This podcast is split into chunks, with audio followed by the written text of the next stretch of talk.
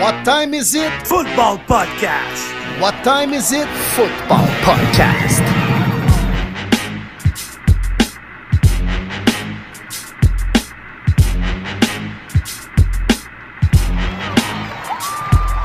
Podcast Premier et les buts est de retour pour une troisième saison. En offensive, David Monsieur Lion Bleu Gilbert, le prof de maths aussi à l'aise avec les chiffres qu'avec les lapsus dans les noms. En défensive, Martin Marty Bronco Saint-Jean, le courtier immobilier aussi actif que Sean Payton avec les agents libres. Et sur la ligne de mêlée, William Willie Browns Boivin, le journaliste aussi réputé que l'histoire des Bruns Cleveland. Êtes-vous prêt en situation de premier et les buts?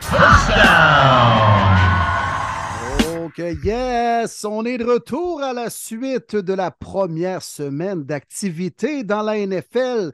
Il y a eu des surprises, des blessures, des faits historiques pour le foot québécois.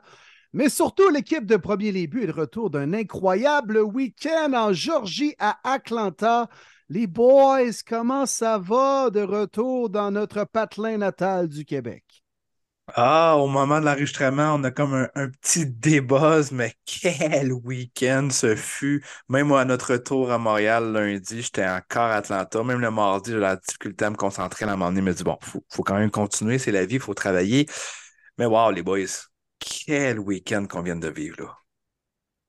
Moi, j'ai les avant-bras rouges euh, presque au sang parce que j'ai passé la fin de semaine à me pincer pour voir si c'est vrai ce qui arrivait.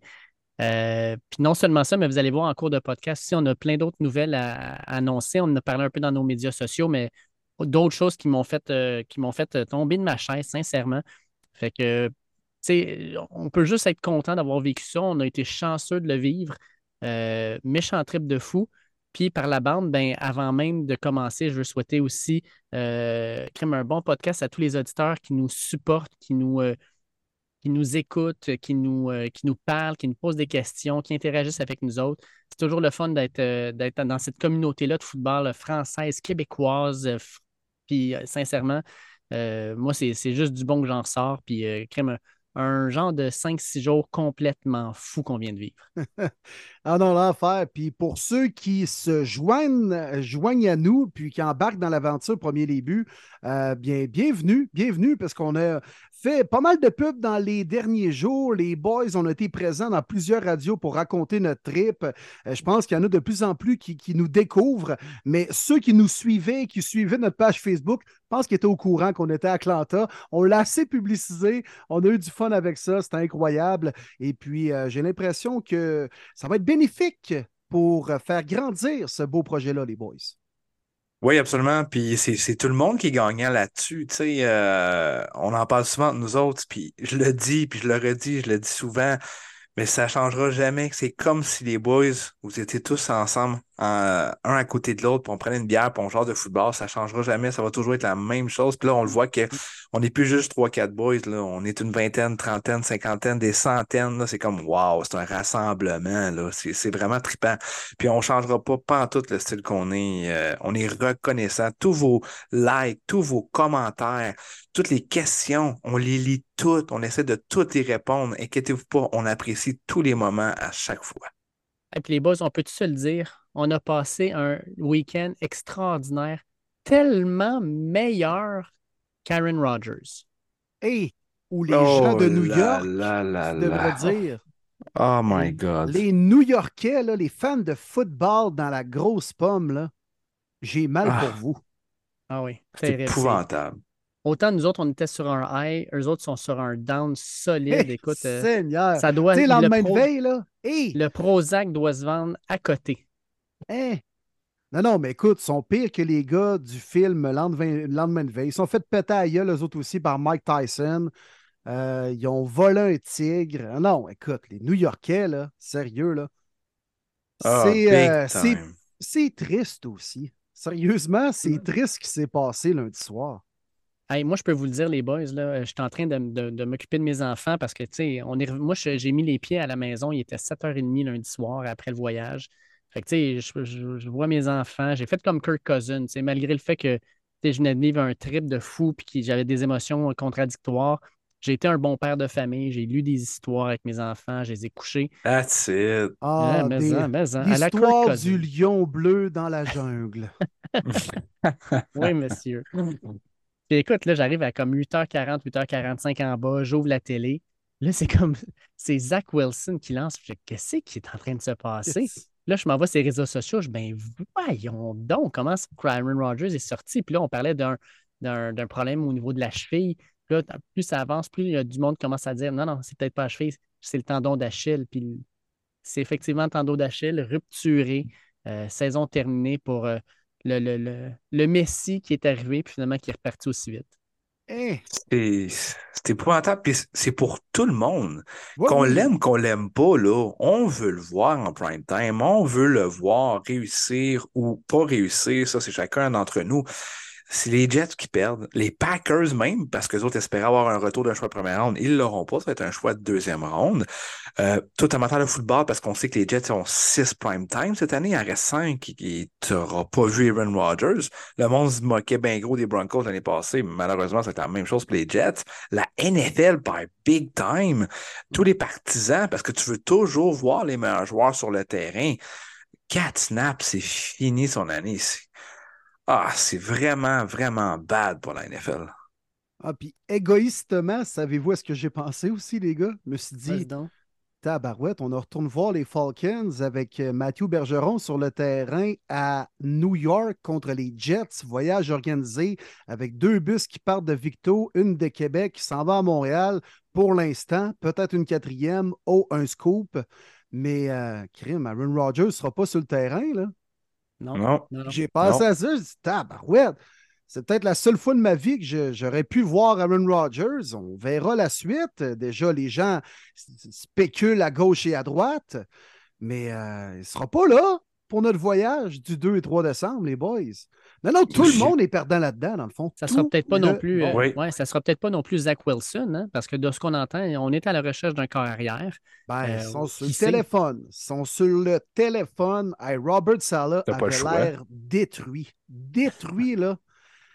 Écoute, il avait l'air, tu sais, c'est quand même un gars qui démontre ses émotions, là. Même vu, là, quand, euh, quoi, comment il s'appelle? Pringle, le gars qui a fait le, le retour de toucher, là. euh, Taj Gibson.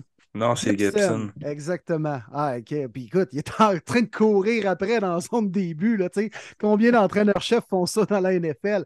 Mais euh, immédiatement, durant le point de presse, à peine quoi, 30 minutes après la victoire, il était démoli, démoli. Ils n'ont pas dormi de la nuit. Euh, écoute, c'est- clair que peut-être qu'on cherche déjà un, un plan B. Là. On est peut-être déjà avancé à ce niveau-là. Là.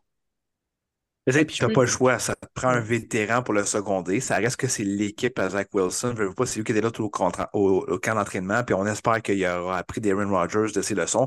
Moi, je pense que Rodgers va faire son mentor, va quand même être sur la ligne de côté en train de parler Ouais. avec dans son oreillette. Je pense qu'il y a des bonnes choses qui peuvent sortir de là. Oui, c'est sûr, Zach Wilson. euh, sa lecture du jeu, il n'est pas encore rendu là, mais tu peux pas confier ça à un Carson Wentz, un Matt Ryan ou autre qui n'était même pas dans l'équipe, qui n'a aucune chimie. Tu peux pas faire ça. Mais oui, ça te prend un vétéran pour le seconder. Là, c'est à Zach de prouver est-ce qu'il est capable de jouer tout le reste de l'année. C'est vraiment la grosse question. Et qui est ce vétéran? Gardner Pinchmo. J'aime ça. Non, les Colts ne changeront pas. Ça ne sert mais- absolument à rien de les changer. Bah, Ah, avec, le Absolument bon, rien. avec le bon deal, pourquoi pas? Richardson est déjà euh, banged up. Après one Ah, week, tu peux pas faire ça. sais. Là. Mais ça serait le, Mais probablement oui. le meilleur scénario. Ça sera, oui, ça oui. C'est probablement le meilleur backup. Moi, je pensais à l'ancien des Chiefs, son nom m'échappe. Chad Henne? Ouais, lui, puis Chase Daniels, peut-être? Ouah, Ouais. eh, Seigneur. Non, non, Jacoby Brissett, tant qu'à ça, là. Ben, ils le traderont pas. Ben, pff, pourquoi? Voyons, c'est pas des intouchables, Martin, là, Garner Minshew puis Jacoby Brissett, là. Voyons, Non, arrête, là. mais C'est pas comme si t'appelais Chiefs pour Patrick Mahomes, là. Non, je sais bien, mais pourquoi ces équipes-là qui les ont signées un an, les échangeraient après une semaine parce qu'une autre équipe est dans la merde? Ils veulent Ben, pas l'aider, ils sont prêts à donner un choix de 4 ou de 5. Pourquoi pas qu'ils ne l'échangeraient pas? Puis s'ils sont vraiment dans la merde, tu pourrais aller chercher peut-être même un 3. Là. Ah, un 3, c'est sûr, je le fais. Ben, Parce que c'est c'est ça, surtout- voyons donc. Surtout en plus, là, on s'entend, là, les, les, les Packers sont peut-être tristes de la situation parce que vu que clairement Rogers ne jouera pas 65% des snaps, ben, ils vont avoir un choix de 2 et non pas un choix de 1. Là, ça, ça, au moins, c'est cané. Oui. Mais ça, c'est sûr. En même temps, nommez-les, là, les Nick Foles, euh, Matt Ryan, Carson Wentz. Sérieusement, là. Je pense que ça prend quelqu'un pour épauler Zach Wilson, pas nécessairement pour devenir le nouveau partant et le digne successeur de Rodgers, mais il n'y a pas un corps arrière partant dans la ligue qui pourrait être disponible. Et tout dépend de ce que les Jets sont prêts à faire avec ça. Ils ont déjà payé pour avoir Rodgers. Et là, tabarouette, la grosse tuile, toi, euh, qui pèse 600 millions de livres, te tombe sa tête. Tu perds ce corps arrière-là après seulement quatre jeux, une passe tentée, aucune complétée. Mais est-ce qu'ils sont. D'aplomb, c'est plus de savoir si les Jets sont prêts à payer quand même cher pour faire l'acquisition d'un autre corps arrière parce que oui, la fenêtre est ouverte. Puis, ben, moi, je pense qu'on a vu que leur défensive est capable de faire la job. Là. Hmm. sais, ben dans 3-4 matchs, ils se rendent compte que Zach Wilson, s'il fait la job, puis si on est rendu 3-1 ou 4-2, bon, ben, on va peut-être rouler avec Wilson, mais si ça commence à déraper pas à peu près, puis on s'entend, là, je ne sais pas si vous avez vu l'horaire des Jets dans les prochaines semaines, ils se pognent une coupe d'équipe solide. Hein. Là. Ça ben commence par les Cowboys en fin de semaine à Dallas. Là. Oh oui. Ça va. Ça, ah oui, ça pas facile.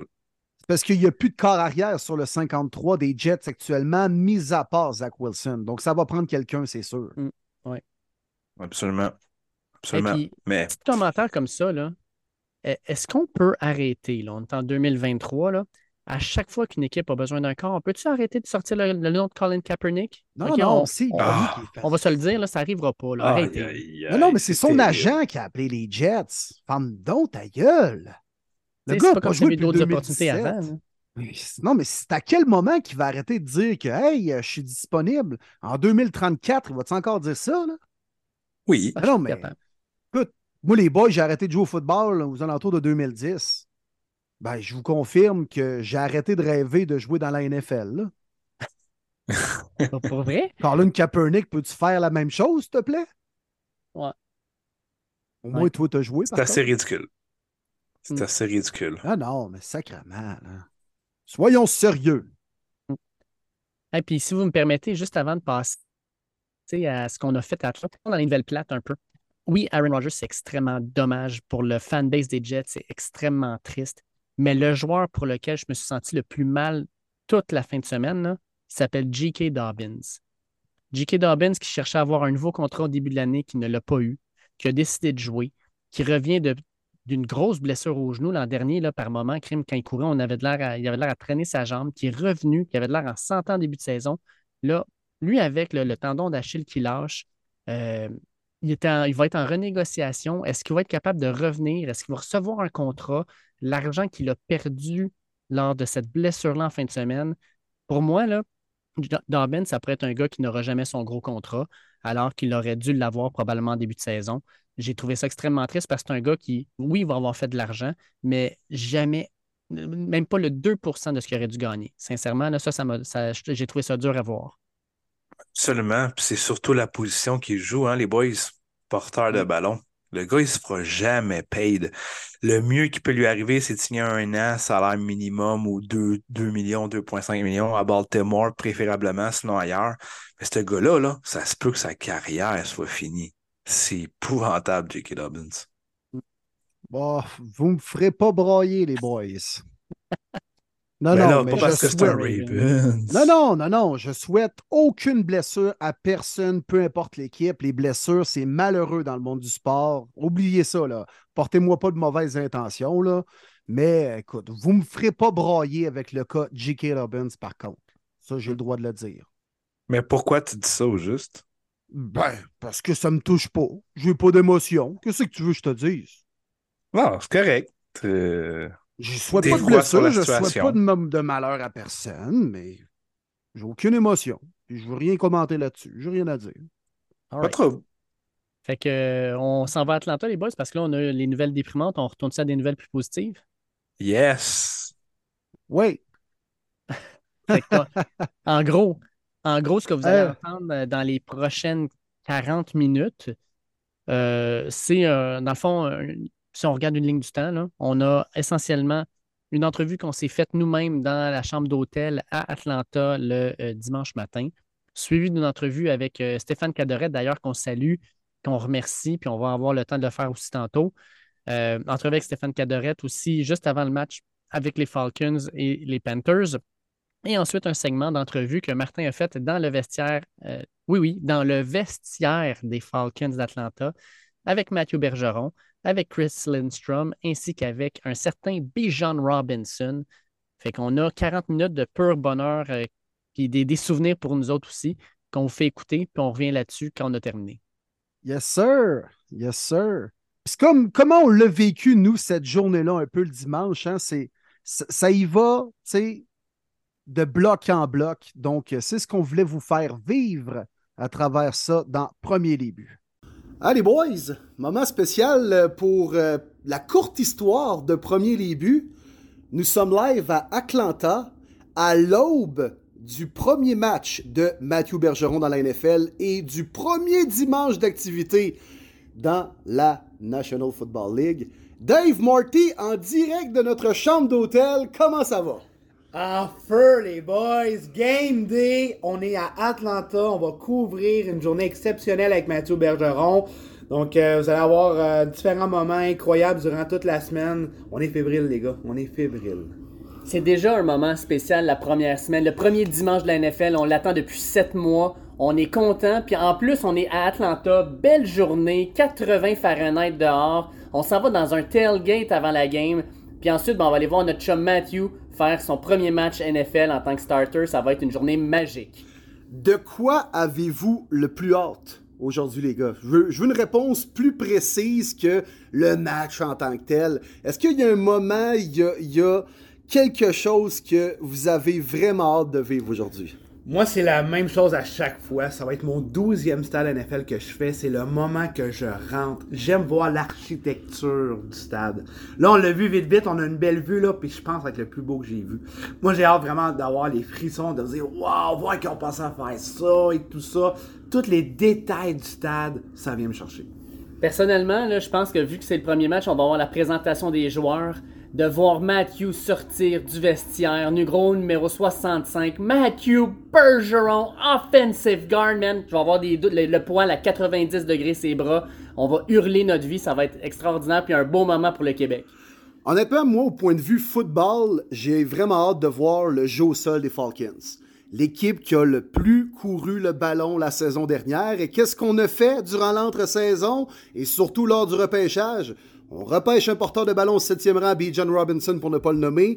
Et bien sûr, notre chum Matthew en deuxième ronde. Moi, j'ai l'impression que les Falcons voudront être un rouleau compresseur. On va vouloir courir la balle. On va vouloir également contrôler l'horloge. Je pense que les Falcons veulent démontrer à tout le monde cette année que si tu joues contre cette équipe-là défensivement, t'es mieux d'attacher ton casque serré parce que ça va frapper sur la course. Absolument, puis c'est la meilleure chose aussi pour un jeune corps qu'on n'en sait rien les boys, puis même le coaching staff, il espère que Desmond Riders ça va marcher, mais il en a aucune idée.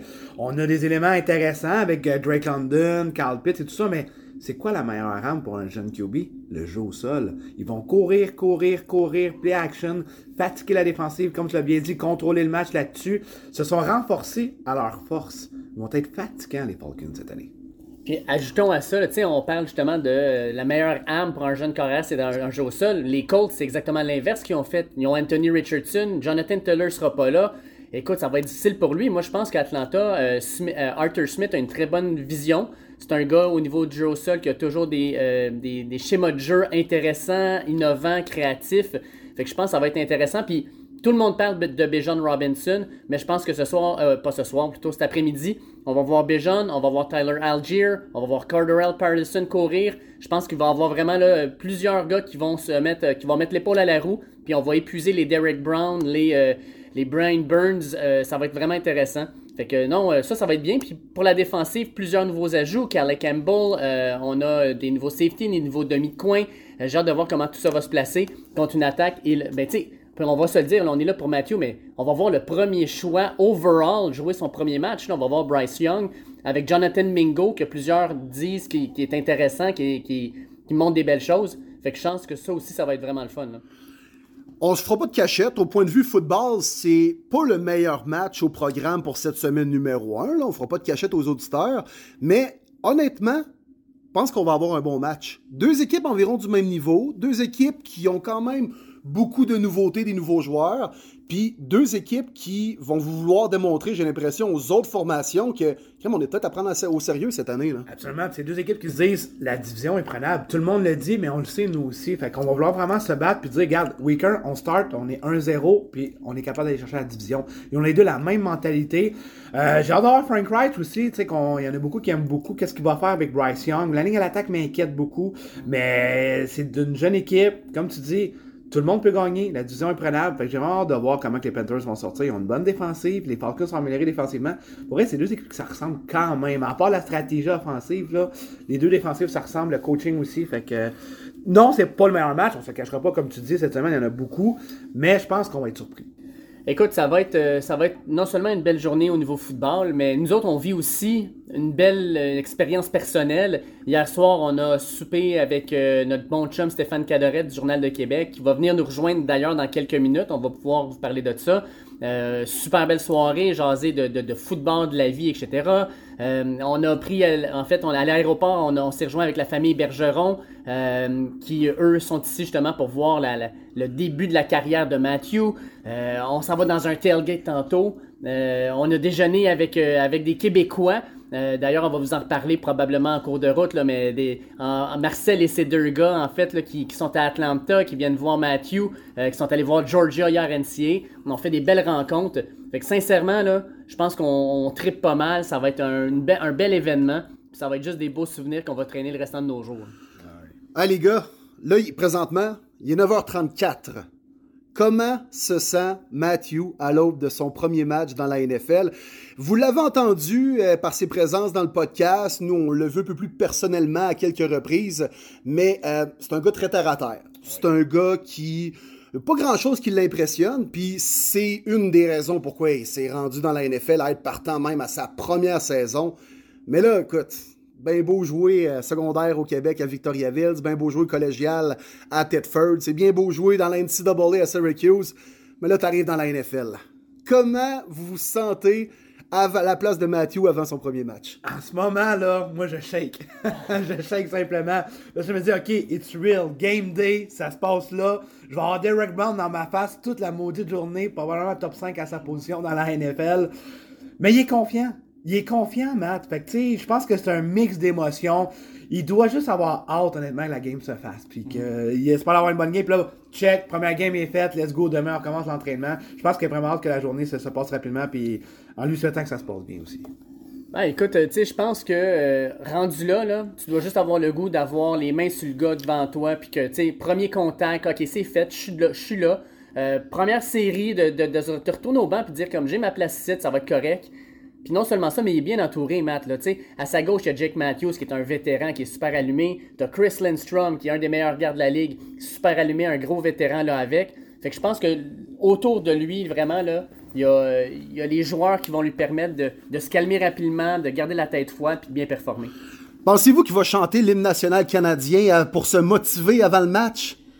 Écoute, j'en doute, moi t'avouer, j'en doute, mais ça reste quand même que. Euh, ah non, regarde, même avec l'hymne national américain, on va le chanter à tue-tête, ça va, être, ça va être le fun. Puis, écoute, on va lui souhaiter tout un match, on va se souhaiter tout un match. On passe d'un trio à un quatuor pour, le pour les prochaines minutes, puisqu'on a euh, la chance et le bonheur de recevoir notre collègue et ami du Journal de Québec, du Journal de Montréal et du podcast La Zone Payante. Stéphane Cadorette qui se joint à nous. Salut Steph! Comment ça va? C'est vrai qu'on peut dire qu'on est amis quand on a mangé des ailes de poulet ensemble. Et voilà. On peut, on peut confirmer ça. Mais surtout partager des pichets à 10 dollars uniquement. Oui, on l'a su, ça, on l'a entendu beaucoup, ça. hey, 10 piastres, je m'en prends un autre. Moi, après 3, j'ai demandé à la serveuse, c'est encore 10 piastres, là, ou ça augmente-tu le prix? Ben là, parfait. Hein? C'était parfait comme ça. On a pu regarder le upset. Oui. Upset, euh, hey, on en avait parlé deux près, hein? je vous avais dit quoi? Tu nous avais dit que Longhorns pouvait gagner, je pense. Dit on va aller voir le upset de Texas. Oui. Ouais. Ouais, C'est drôle. ouais, ouais. On, a, on a bien rigolé, on a eu du fun, puis euh, on était en forme pour le grand jour. Ah oui. Puis une belle ambiance, pareil. Il y avait des fans de Georgia Ah oui. qui souhaitaient la défaite de Bama. Évidemment. Euh, non, il y avait une belle Il y avait un ambiance. fan de Bama qui s'est égaré. Ouais, c'est ça. Il est probablement pas retourné chez lui. Ah, mais puisqu'on est là-dedans, dans l'NCAA, avant de s'attaquer au match qu'on va vivre aujourd'hui, Steph, tu as eu la chance de vivre les Bulldogs Oh oui. à Georgia? Un grand match très serré contre Ball State. Ça a fini combien déjà? Ça a fini 45 à 3, mais écoute, je le savais là, en allant là, mais je me suis dit, combien de fois je vais être ici, je le sais pas. J'avais une voiture, fait que j'ai fait le trajet, c'est environ une heure et demie de route. Superbe le campus à Athens, Georgia. Honnêtement, les gars, euh, c'est à voir. là, une belle vie étudiante, ça grouille d'activités. Euh, je te dirais même que j'ai trouvé qu'il y avait plus de vie là-bas, pas mal, que dans le centre-ville d'Atlanta. Ouais. Rien contre Atlanta. Mais euh, c'est qu'une ville étudiante, c'est vraiment agréable. là, ça bouge. Ça... Puis la game comme telle, bof, là, évidemment. Mais de voir toutes les traditions de Georgia, le bulldog qui rentre sur le terrain, euh, tu sais, le- le- les- la fanfare, le, tout le monde habillé en rouge, un énorme stade, les haies sur le côté qui encerclent le terrain. Il y a tout plein de vieilles traditions là-bas. Tu, sais, tu comprends vite la richesse du programme, là, évidemment. Euh, C'était le fun tu sais, d'aller voir quand même les champions nationaux back-to-back. Ben. Euh, c'est pas rien. là. Fait que j'aurais aimé mieux autre chose que Ball State. Mais je vais te dire une chose par contre. Ball State aide à freiner l'inflation parce que le billet était pas cher. ça, c'est, ça, c'est le côté de fun. Puis comme au Mercedes-Benz Stadium, d'ailleurs, tu sais, c'est reconnu pas mal maintenant à travers le monde là, que les prix sont très très bas. Ben, c'est pareil là-bas. Là. Tu sais, tu te prends deux hot dogs, une bouteille d'eau, ça te coûte 5$. piastres, là. Euh, je pense qu'il y a des gens qui devraient prendre des notes chez nous. Oh, oh. Je pense que Valentine trouve la compétition à Atlanta. Il n'y a pas de piscine, par exemple. Non, Hey, on est là, les gars. On va vivre un moment historique pour le football québécois. Oui, tout à fait. C'est la première fois qu'un Québécois va démarrer un match comme partant en tant que recrue à sa première saison. Toi, Steph, t'étais à Atlanta depuis quoi, mercredi? Ouais, je suis arrivé mercredi soir, puis j'ai commencé à faire mes, mes entrevues le jeudi. Tu C'est-à-dire que tu vas euh, aux installations des Falcons. Eux sont à une heure de route d'Atlanta. On pense que tout se passe à Atlanta, là, mais c'est juste la game. là. Tout se vit à Flowery Branch, eux autres. Puis, euh, écoute, Matthew arrive le dimanche avec les Falcons au stade à Atlanta, puis ils repartent là-bas. Leur vie se passe pas ici à Atlanta. Euh, mais ça a été super bien. J'ai eu euh, toutes les entrevues que j'espérais. Les Falcons ont été très généreux. Je peux vous dire, les gars, là. J'en ai fait des équipes, puis il y en a que t'arrives, puis t'as pas le 1 huitième de ce que t'espérais. là. Les joueurs sont pas disponibles. Euh, c'est pas toujours facile à travailler. Les Falcons, ça a été un très bel environnement de travail pour moi. J'ai pu parler à B. John Robinson, Chris Lindstrom, euh, Jake Matthews, euh, l'entraîneur-chef de la ligne offen- l'entraîneur de la ligne offensive, Dwayne Ledford. J'ai pu parler à Grady Jarrett. Ça a été le fun. C'est le fun parce que tu vois que les gars apprécient Matthew. Ce qui revenait tout le temps, c'était Ah, he's a cool dude, toujours souriant, le sourire au visage. Il connaît pas de mauvaise journée au travail, il est toujours motivé. Fait que les gars ont eu l'air de l'apprécier tout de suite. tu sais, ça a été instantané. C'est le fun à savoir. Est-ce que. Ben, ben, en fait, tu l'as vécu dans le fond cette semaine. Qu'est-ce que tu sens dans, comme vibe autour de l'équipe? Est-ce que tu penses que c'est une équipe qui croit en elle, que pour eux, les séries, c'est non seulement atteignable, c'est un but réaliste? Clairement. Oh oui, clairement. Puis on le sent. Ils le diront pas. Ils le diront pas mot pour mot comme je vais le dire, mais la division est très prenable. Puis ils le savent, ils sont pas fous. Euh, c'est pas comme s'ils jouaient avec les Chargers puis les Chiefs. Les Bucks euh, sont probablement en déclin. Euh, les Panthers, c'est une équipe très jeune aussi, comme les Falcons. Il y a une place à prendre. Les Saints, bon, on sait jamais avec l'arrivée de Derek Carr. c'est une défensive quand même qui a des joueurs vieillissants. C'est prenable. Puis ils le savent, ils sont pas fous, ils le diront juste pas dans les médias. là. Euh, mais il y a un bon vibe, c'est positif. On sent que les gars s'amusent. Euh, tu sais, le monde est de bonne humeur. Je parle de Matthew qui a toujours le sourire, mais vous auriez dû voir B. John Robinson. Tu sais, il a l'air d'un joyeux luron. Il a pas l'air d'un choix de première ronde qui a une pression énorme sur les épaules de performance. Il a l'air d'un gars qui vient s'amuser, en- qui se lance le ballon avec son père en arrière dans le cours. Ben, d'après toi, John Robinson, est-ce qu'il y avait plus de pression de performer à Texas avec les Longhorns ou avec Atlanta? Ben, c'est dur à dire. Avec les Longhorns, il jouait pour son avenir professionnel. Fait que c'est sûr qu'il y avait une pression énorme. Euh, mais là, tu arrives dans le monde professionnel, puis il sait très bien que l'attaque pourrait être centrée autour de lui. là. Sais, Peut-être pas aujourd'hui, la première game. Ça va peut-être aller tranquillement en progression. Mais moi, je pense que euh, d'ici quelques semaines, ça va être l'arme des Falcons. Puis, ce qui est le fun avec cette équipe-là aussi, beaucoup de joueurs qui ont. euh, euh, en anglais, eux autres, ils appellent ça positionless players. Ouais. Sais, C'est-à-dire que t'as- on l'a vu cette semaine, là, ça a fait jaser un peu. Ils ont nommé Cordarrelle Patterson Joker. Dans le depth chart officiel des Falcons, il n'est pas running back, il n'est pas wide receiver, il est Joker. C'est une autre forme de couteau suisse, ça, dans le fond? Ouais, on pourrait dire ça. Couteau suisse, la fameuse expression. fait que tu sais, il y a lui, il y a Carl Pitts qui peut jouer tight end sur la ligne, mais qui peut être déployé aussi comme ailier inséré. Drake London peut bouger un peu partout aussi. Euh, écoute, t'as Tyler Algier, on l'oublie, là. Le gars a eu 1000 verges à sa saison recrue l'an passé au sol. Là, c'est comme si on n'en parle plus parce que B. John est arrivé. B. John qui va être receveur, mais dans bien des formations, je pense qu'on va le voir aussi comme receveur. Ça va être difficile de contrer cette équipe-là. Je pense qu'ils vont être très créatifs à l'attaque. La grande question, mais c'est Desmond Ritter. On le sait pas. Il y a eu quoi, quatre matchs l'année passée, Ouais. je pense? Ouais. Il a monté Deux, quelque deux. chose. Tu sais, on, on le sait pas. C'était une recrue. Puis écoute, on sait qu'il va courir avec la balle. Est-ce qu'il est capable de passer? Tu sais, c'est la grande intrigue, moi je dirais, du côté des Falcons, parce que la ligne à l'attaque, ils l'ont. Il y a des armes. Euh, je pense qu'il va y avoir beaucoup de créativité, mais c'est Desmond Ritter, la- le grand inconnu là-dedans. Mais Je c'est si vous justement. êtes d'accord. là. Oh, ouais, ouais, absolument. Absolument, c'était ma- ma prochaine question pour toi, Steph, justement. Vu que tu as rencontré les joueurs et tout ça, c'est quoi le vibe que tu as senti avec un jeune corps comme Desmond Rider? Tu sais, personne n'en parle. On parle des Carl Pitts, Drake London, B. John Robinson, évidemment, nous autres, Matthew Bergeron, bonne ligne à l'attaque. Mais qu'en est-il de la position la plus importante dans la NFL, le carrière? Qu'est-ce que les gens perçoivent dans la chambre de Desmond Rider que tu as Ben, senti? C'est sûr que tu parleras pas à un gars dans la chambre qui va dire Ouais, on est un petit peu inquiet, on a des doutes. Il n'y a pas un chat qui va dire ça, c'est normal. Il y a une phrase, moi, que j'ai trouvé drôle, on en parlait hier, tu sais. Il y a souvent des gars qui disaient Oh, this kid can run the ball. Tu sais, ce ce gars-là peut porter le ballon. Ouais, on le sait, ça. À Cincinnati, c'est ça qu'il faisait aussi. Est-ce qu'il va être capable d'atteindre vraiment le niveau de passeur? tu sais? Les gars le disent pas, mais on sent quand même que c'est peut-être la question. Euh, mais tout le monde est positif, tout le monde dit ce qu'il a à dire. tu sais, On comprend le concept d'équipe. Ce serait assez malheureux qu'un joueur des Falcons aille dire Ah, on a une bonne attaque. Euh, S'il reste juste notre carrière, on ne sait pas trop.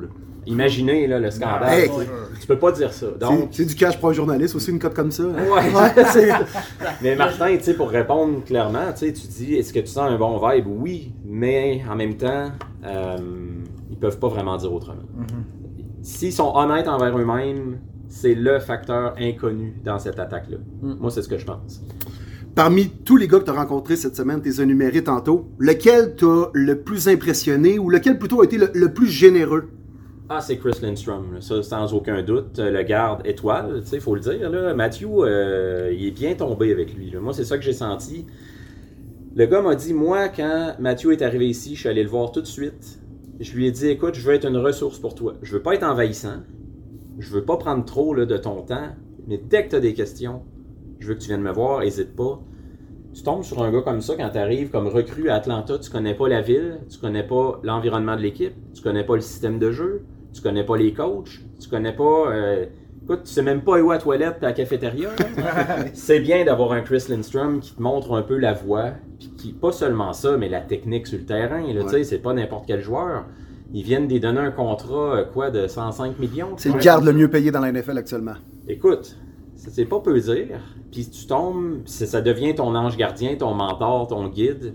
Euh, puis Chris Lindstrom, moi, l'impression qu'il m'a donné, tu sais, quand je, je suis allé le voir à son casier, excuse-moi, je peux-tu te déranger? Tu sais, je voyais qu'il était sur son sel, en bedaine. Tu sais, des fois, c'est peut-être pas le moment idéal. Là. Puis là, lui, ah oui, yeah, sure, sure, go ahead. Puis très, très, très gentil, de longues réponses. À un moment donné, je t'ai rendu à dire, écoute, je t'en pose une dernière. Non, non, non, vas-y, tu me déranges pas. Un très, très bon Jack. Puis je pense que Matthew a dû le sentir tout de suite. Puis il a dû se sentir épaulé. Puis quand tu es un jeune de 23 ans qui arrive dans la NFL, puis tu t'achètes une maison, puis tu as un camp d'entraînement, c'est le tourbillon. Euh, J'ai l'impression qu'il a tellement apprécié la présence de ce gars-là. Comme prof, comme confident, puis comme euh, guide. peut pas tomber mieux. On doit se sentir petit ou intimidé d'interviewer Chris Lidstrom en Beden. T'as juste le goût de faire un pet à Beden. Ouais, non, j'ai pas, j'ai pas essayé ça. Non. non, je- je- j'en suis resté à mes simples questions. euh, J'ai pas, pas donné de bin non, Non, plus. non, Non, je suis resté avec mes questions, ça a été bien correct comme ça. Hey Steph, euh, maintenant les auditeurs vont le savoir parce que euh, on l'a caché dans le fond depuis un petit bout de temps, mais euh, Martin Saint-Jean était accrédité média avec Premier Les Buts. Il va être sur le terrain aujourd'hui avec toi. Euh, fait que tu sais, t'as ton stagiaire en gros. Hey, je vais être son Chris Lindstrom. Ah, Oh! J'aime ça. J'aime ça. Mais tu sais, ce matin, euh, t'arrives au stade. C'est quoi ta routine, toi, Ouais. mettons, parce que t'en as, fait- t'en as couvert des matchs de la NFL, là. C'est quoi ta routine du matin quand t'arrives euh, dans une ville, dans, une, dans, un, dans un match, en fait? Euh, Qu'est-ce que tu fais? Ben, euh, première des choses, que ce soit le matin, la game de 4 heures ou celle du soir, j'arrive assez longtemps d'avance. Là, un- Ben, pour les tailgaters, ça paraîtra pas bien impressionnant, eux qui se lèvent à 6 heures dans le parking. Mais euh, non, j'arrive un 3-4 heures à l'avance, je me promène, j'apprécie le moment. euh, tu sais, je fais juste. C'est sûr que je m'en vais pas dans le tailgate boire de la bière, les gens comprendront. Là, euh, je m'en vais travailler. Mais euh, j'aime ça, là, tu sais, un peu euh, aller renifler les odeurs, voir le- les, les côtes levées, le beef brisket, euh, tu sais. M'imprégner un peu de l'ambiance. Puis après ça, ben tranquillement, je m'en vais passer la, sécurité. On se sent un peu comme à l'aéroport. Puis euh, je rentre dans le stade, puis j'aime ça, m'installer. Il n'y a pas trop de monde à cette heure-là. Les, les médias, les spectateurs, ça arrive quand même beaucoup plus tard. Puis là, c'est un moment ça que j'apprécie. C'est assez solennel. Je, je prends le temps de m'imprégner, puis juste me dire, waouh, je fais encore ça. Je suis chanceux. Je suis privilégié. Je suis à un match de football. Parce que je je veux pas parler pour les autres, mais je pense qu'il y en a qui le prennent pour acquis. Moi, à chaque année, je me dis, ça m'est pas donné. Je ne sais pas si c'est ma, dernière saison. On peut pas savoir. On sait jamais ce qui arrive dans la vie. Euh, puis je prends ce temps-là pour me dire, waouh, je suis ici. Je vis quelque chose de gros. Quand j'étais jeune puis je jouais au football, je savais très bien que je me rendrais pas loin là-dedans. Surtout qu'à l'époque que j'ai joué, je ne vais pas me rajeunir, là, mais il n'y avait pas de rouge et or, il y avait très peu de programmes collégiaux. Tu sais, c'était pas le football qu'on connaît aujourd'hui au Québec, pas du tout. Mais je me disais tout à coup que je deviens journaliste, puis qu'à un moment donné, il y a une ouverture pour couvrir de la NFL. Puis, ah, non, arrête de rêver. là, tu vas te faire mal, Steph. Le rêve pas, là. Mais garde, je suis là. Ça fait maintenant, depuis 2011, que je couvre la NFL à, à temps plein à l'automne. Puis, c'est ça. Je prends un petit temps dans le stade pour me pincer. Fait que c'est un peu ça ma routine d'avant-match. Puis après ça, ben, je m'installe. Puis selon euh, les commandes que j'ai, tu faut-tu déjà que je commence à écrire certaines choses? Des fois aussi, je vais aller voir qui joue, qui joue pas aujourd'hui. Euh, pas juste pour le match que je couvre, mais partout là, at large, parce que, écoute, euh, on veut savoir, mais on a aussi des fantaisies. puis- fait que, non, c'est ça, tu sais, je, je prends le temps comme ça, puis quand ça commence à une heure, ben, j'arrive, j'ai pas le feeling d'être arrivé à la course, puis de, sais, de, de buzzer, là, tu sais, j'ai pris le temps de, de vraiment savourer, puis c'est comme ça. Fait que, euh, c'est, juste ça, c'est rien de plus spectaculaire que ça, mais euh, c'est ça, j'adore prendre le temps de, de savourer le moment. C'est une très très belle routine. À quelques heures du match, on se mouille évidemment. On aimerait ça connaître euh, ta prédiction. Comment tu vois le match se dérouler entre le premier match en carrière de Bryce Young, les Panthers, contre le premier match en carrière de Matthew Bergeron et des Falcons? Euh, ça a été un des matchs que j'ai eu le plus de misère cette semaine parce que je trouve qu'il y a beaucoup de mystère. Tu sais, comment il va jouer Bryce Young On le sait pas. Il faut pas se fier au gars qui jouait à Alabama et qui brûlait la NCAA. Euh, ça peut être plus tough que ça. Euh, Atlanta, défensivement, je trouve que le front est pas forcément intimidant. Tu sais, ça peut faciliter la vie de Bryce Young. Par contre, il manque d'armes en attaque du côté des Panthers. Écoute, DJ Shark joue pas, c'est un aspect de. C'est pas un receveur qui est plus complet de la ligue, mais il va manquer cette vitesse-là à l'attaque. Adam Thielen, ben, c'était 50-50 là, au moment où on se parle. Écoute, là, ça commence à faire mal à cette attaque-là, qui est déjà peut-être pas ultra dynamique. Euh, J'ai l'impression qu'on va voir de belles choses du côté de l'attaque de l'Atlanta. Ça va peut-être être plus dur en défense, euh, mais je vais y aller avec une victoire serrée, là, peut-être par un 2-3 points. là. Quelque chose comme ça. Donc, première victoire pour Matthew. Puis J'ai hâte de le voir. tu sais, Il va faire face quand même souvent à un gars comme Derek Brown. Mm. Ah, il s'est pas un tout nu. Non. Non, On s'entend. Euh, quand il va avoir des stuns, ça va peut-être être Brian Burns qui va arriver par en dedans. Écoute, ça, ça va être quelque chose. C'est un gros test pour commencer. Euh, si jamais Matthew connaît pas le match de sa vie, je pense que les gens vont devoir être indulgents. Mhm. Ça, faut le dire aussi, parce que, écoute, on est chauvin, c'est un Québécois, on ne veut que du bien pour lui, puis je pense qu'il peut connaître une grande carrière, mais faut pas s'attendre, puis lui-même, il va être le premier à le dire. là. Euh, Ça sera pas toujours parfait cette saison. Ce qu'il me disait cette semaine, c'est l'important, c'est de transformer les petites défaites que je vais connaître en victoire, de pas répéter la même erreur deux fois. Fait que, tu sais, c'est ce qu'il faut voir. Les fans euh, de Matthew vont devoir être indulgents parce que, sans dire qu'il va connaître des débuts difficiles, c'est pas ça. Mais ça se peut que ce soit pas toujours parfait, comme on l'a vu en plein contrôle et dominant à Syracuse combien de fois. Là, tu sais. Je pense qu'il faut juste euh, mettre ça en, en un petit bémol là, pour s'en rappeler. Mais victoire des Falcons, puis il va être bien de bonne humeur après la game. Ah, puis écoute, on en a parlé avant que tu arrives, puis justement, tu sais, même si c'est une partie difficile, le fait d'avoir Chris Lindstrom, d'avoir Jake Matthews autour de lui, des vétérans, je pense que ça va l'aider McGarry. ouais, ça va l'aider aussi. Là. Ben oui, c'est sûr, tu sais, ça facilite les choses. À un moment donné, un match comme ça, ça peut aller vite, puis tu peux devenir un peu perdu, égaré dans tes idées, puis les gars vont le ramener à sa technique. Écoute, qu'est-ce que tu as fait à l'entraînement? Rappelle-toi. Puis il y a une phrase que Matthew me disait cette semaine, il dit oui, c'est un match de la NFL, ça, ça- c'est bien énervant. Il dit à chaque fois que je vais dans le meeting d'équipe, c'est ce qu'il me disait, il dit je vois l'horloge qui tourne là, avec les, les minutes, les heures, les minutes, les secondes qui s'écoulent. Il y a comme un compte à rebours dans leur salle d'équipe. Puis il dit plus je vois les secondes découler, plus je deviens un peu nerveux à l'approche du match. Mais je pense que c'est ça. Il va se ramener au fait que, comme il m'a dit, c'est comme quand il jouait avec les Vicars. Tu sais, ça reste du football, c'est plus facile à dire qu'à faire, on Ouais. s'entend là. Euh, écoute, moi quand je jouais dans le temps avec les Condors, j'ai beau mettre ça comme je veux, c'était pas un match de la NFL. Même si c'était gros dans le temps. Et c'est ça, ça se peut qu'il y ait des moments là, de stress intense, puis tout va vite, mais ces gars-là vont le grounder, puis je pense que tout va bien aller pour Mathieu. Affronter un D-line de Drummondville, puis affronter Derek Brown, c'est quand même deux choses différentes un peu. Là. Il y a une, mar- il y a une marge. Ouais. Eh, eh, Steph, écoute, je voulais savoir également. Là, bon, Mathieu écrit une page d'histoire pour le football québécois. Ouais. Tu as parlé à plusieurs Québécois dans les dernières années qui ont réussi à se faire une niche dans la NFL. Je veux pas de nom nécessairement, mais penses-tu que dans les prochaines années, on va pouvoir en voir plus et que ça va être devenu plus juste Waouh, c'est incroyable, mais plutôt une mini tendance, mettons? J'aimerais ça, c'est ce que j'espère, mais ça reste que c'est extrêmement difficile de percer la NFL. T'as un océan de joueurs talentueux américains dans la NCAA. On voit de plus en plus de jeunes de chez nous qui traversent la frontière maintenant. Même, pas juste NCAA, là, pour aller jouer leur secondaire. Ouais. Ils s'en vont dans des JUCO, des trucs comme ça. Ça porte à croire qu'à un moment donné, il va en avoir plus. Euh, les recruteurs aussi qui n'hésitent plus à se déplacer au Canada. Ça, faut le dire aussi. Là. Avant, la NFL, c'était comme centré sur les États-Unis. Ils ont vu qu'on a du bon football, le même au niveau collégial. Je pense que ça va être le cas, mais il- c'est une chose de le dire puis de le voir en, ré- en réalité parce que c'est extrêmement difficile de percer. Ça va toujours rester difficile, ça sera pas facile du jour au lendemain. Euh, mais des gars comme Mathieu, des gars comme Laurent, Anthony Auclair, Benjamin Saint-Just pavent la voie tranquillement, pas vite. Là. Tu sais, Mon feeling, c'est que ça va se développer puis que ça va moins être une anomalie, disons, dans 5-10 ans. C'est ça que j'espère en tout cas. Pour peut-être terminer ça, j'ai j'ai goût de te faire une confidence, Steph, parce que on dirait que le, le moment, le moment est opportun. sur un divan de psychologue? Ça a l'air qu'il y a des pichets à 10 piastres. Ah, 10 piastres, c'est ça.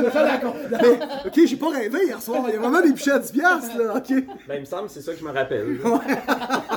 Alors, check ta carte de crédit, être sûr. Mais puisque les Falcons affrontent les Panthers et qu'il y a un nouveau receveur de passe du nom de Adam Thielen avec les Panthers, j'ai toujours trouvé que tu ressemblais à Adam Thielen. Est-ce que je suis le premier qui te dit ça pour vrai? Et le premier, je me suis déjà fait dire Saku Koivu, des affaires de même. Mais euh, Adam Thielen, euh, écoute, ce que j'aurais voulu, ce que j'aurais voulu, c'est plutôt que lui ressembler physiquement, c'est avoir ses qualités athlétiques. Ça aurait été plus payant. T'aurais joué plus haut juste que Saint-Jean-Eudes, c'est Ah, ça? probablement, probablement, tu sais. Puis euh, tu regardes la carrière qu'il a connue, c'est quand Hein, on voit la, la photo. Quand même, moi je trouve. Écoute, Ah ouais. euh, il y a un petit quelque chose, là. Il y a des C'est petits vrai. affaires, Ouais. ouais, ouais, ouais. Écoute, Bref, il euh, fallait que je, je t'explique ma bulle au cerveau là de ça. on se ressemble beaucoup, j'en conviens, sauf le talent et le compte en banque. Ok, On va dire ça comme ça. ok. Mais t'es un bon mentor pour nous, comme il va être Adam Thielen pour Bryce Young et les jeunes des Panthers. Ouais, c'est vrai que ça, c'est une belle addition pour eux de ce côté-là. Je sais, je pense qu'il est pas loin d'être au bout du rouleau, Adam Thielen. Mais euh, ne serait-ce que pour amener un corps arrière comme ça dans la NFL, puis euh, c'est toujours, toujours. Les, les équipes recherchent ça. C'est des gars d'expérience qui ont du vécu pour aider des jeunes corps arrière. C'est une belle histoire, il était Oh. undrafted. Hey, euh, surtout que c'est un gars qui a grandi au Minnesota, qui tripait sur les Vikings de Randy Moss. Ouais. C'est sûr que c'est une super histoire. Puis euh, ça a fini qu'il a quand même eu un- des très beaux moments avec les Vikings. Je pense que son expérience va servir aux Panthers. Écoute, Steph, ça a été un plaisir de, de- de te parler ce matin. Euh, on va probablement se recroiser beaucoup aujourd'hui. J'invite les auditeurs à aller regarder tes différentes chroniques que tu as faites cette semaine, qui sont sorties Journal de Québec, Journal de Montréal, sur Matthew. C'est gentil, merci. Sur, euh, justement, pas juste Matthew, mais tout sur, tout sur la- la- l'environnement des Falcons. Puis, ben, tu as ton podcast, c'est la zone payante que tu peux regarder. Euh, ben, plus écouter que regarder, je pense. Ouais, nous autres, c'est pas vidéo, c'est juste audio. là. Voilà, fait que si jamais nos auditeurs veulent aller regarder ça, écoutez, let's go. Euh, c'est pas, c'est, les, les- les articles étaient excellents, by the way. On les a, on les a lus cette semaine, là, vraiment, là, du bon travail. Merci, c'est gentil. Puis je, je le rappelle, les- parce que des gens peut-être se demandent Ah, comment ça se fait qu'on parle d'un podcast à l'autre? C'est pas une guerre, c'est pas une compétition. On, nous, notre mentalité, au- autant que vous, je pense, les gars, c'est de faire grandir la communauté football. Ouais. Il y a tellement, tellement, tellement d'informations dans les médias à propos du hockey. C'est parfait. C'est pas un problème, mais il faut faire grandir d'autres sports. Puis je pense qu'avec des podcasts comme Premier Les Buts, comme La Zone Payante, comme plein d'autres, a en ce moment, puis euh, écoute, les- que ce soit les, les- les médias comme nous au journal, parler de football, je pense que ça peut juste être bien. Fait que faut, faut pas voir ça comme Hey, euh, c'est- c'est c'est la guerre, qu'est-ce qu'ils font ensemble? Pas du tout. Là. Je pense que les pichets à 10$ piastres le prouvent.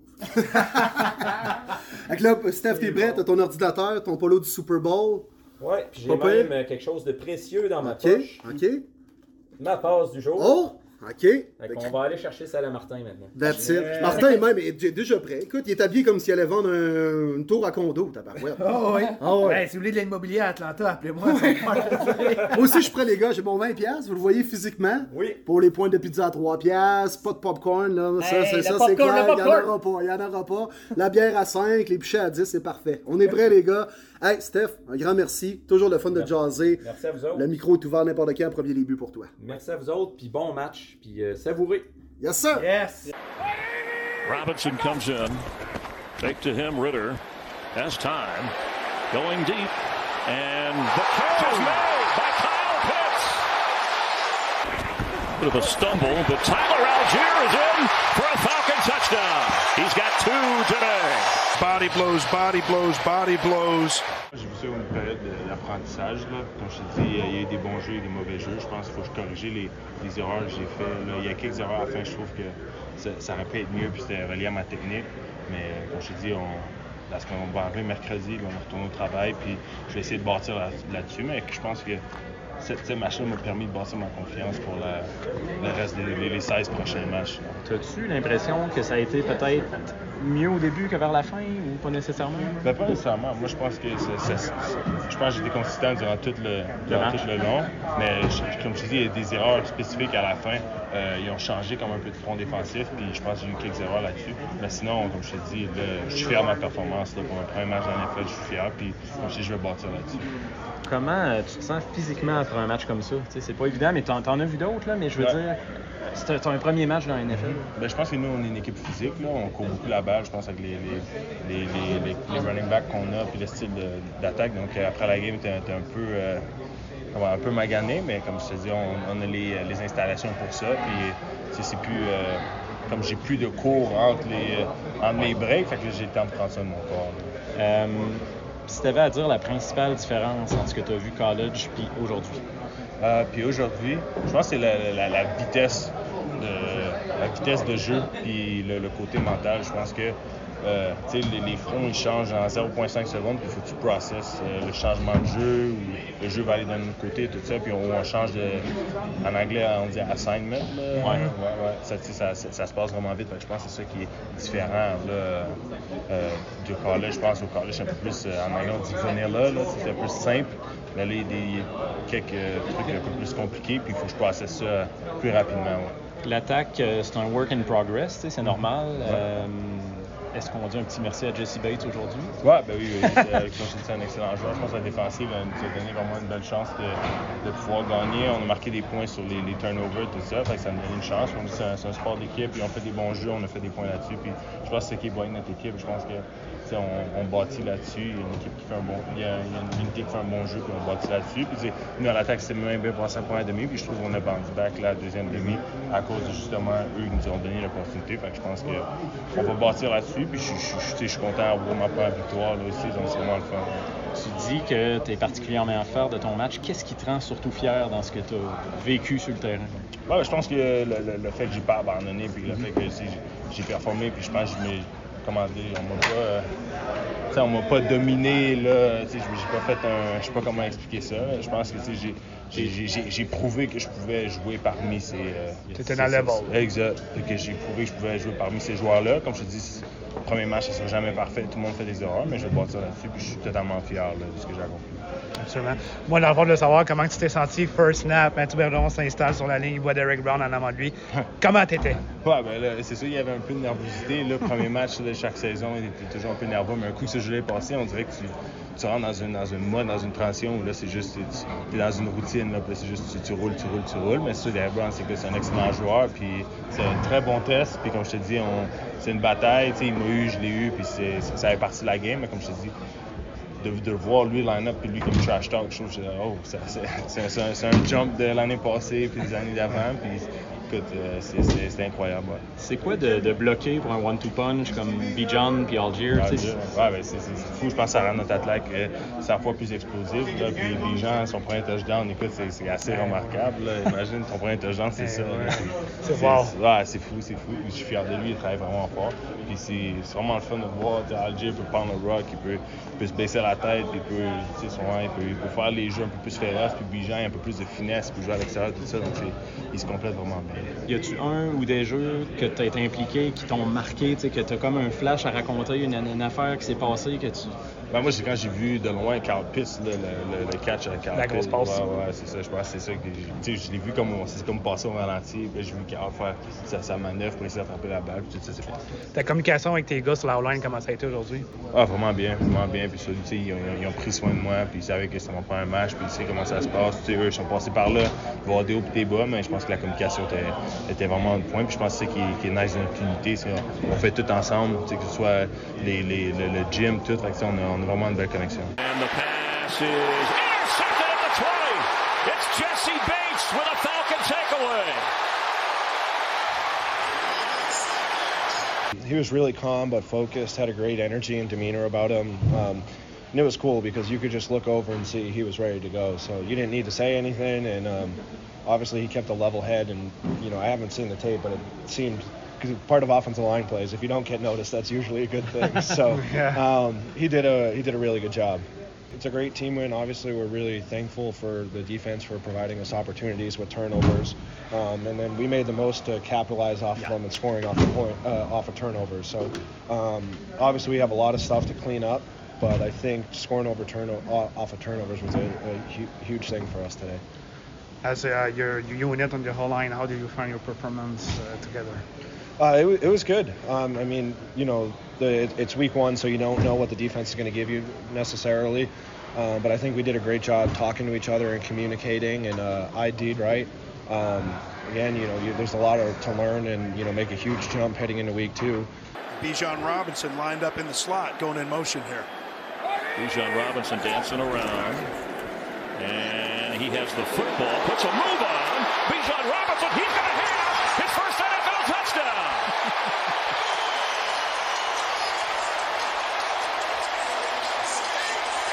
And stop touchdown. You see Bijan Robinson right here catching the little bubble screen. But the move on Frankie Louvu. That guy is too big to move like that. But that's what the man. Uh, so, Bijan, how did you find your first uh, game in the, in the NFL? Yeah, yeah. Uh, it was, you know was such a blessing. Um, you know, just knowing that, you know, God gave me the, you know, opportunity to play with these guys, and you know, I play for Him. So just knowing it was a team game, and yep, and just understanding that, you know, this is the first game of my career. It was just so much fun to, to be a part of it with this team and to see how much this team has grown and come together and play play as one another.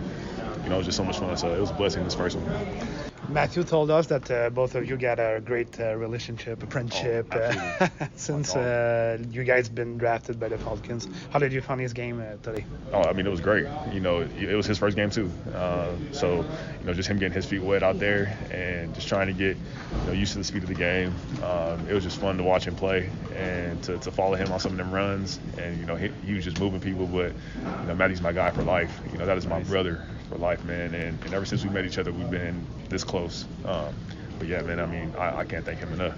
Do you like it when you sing uh, the national uh, Canadian uh, anthem Oh yeah, in yeah, French? It, it was great. I was trying to, I was trying to, I was trying to sing it too. Um, you know, people were like silent at first because they're trying to like understand. You know, he started really getting into it, and I was like, okay, Matt, like, hey, Big B, he, he, he knew what he was doing. Uh, and he was feeling it too. Like he had his whole, he had his whole hand on he his was heart. proud. Uh, but it was cool to see that. Um, and I, I think I want to like learn about that culture as well, um, and just expand. You know what, what he's what he's been learning all his life, and I want him to I want to talk about that with him and, and get get more. You know, So you're gonna come uh, see us in Montreal?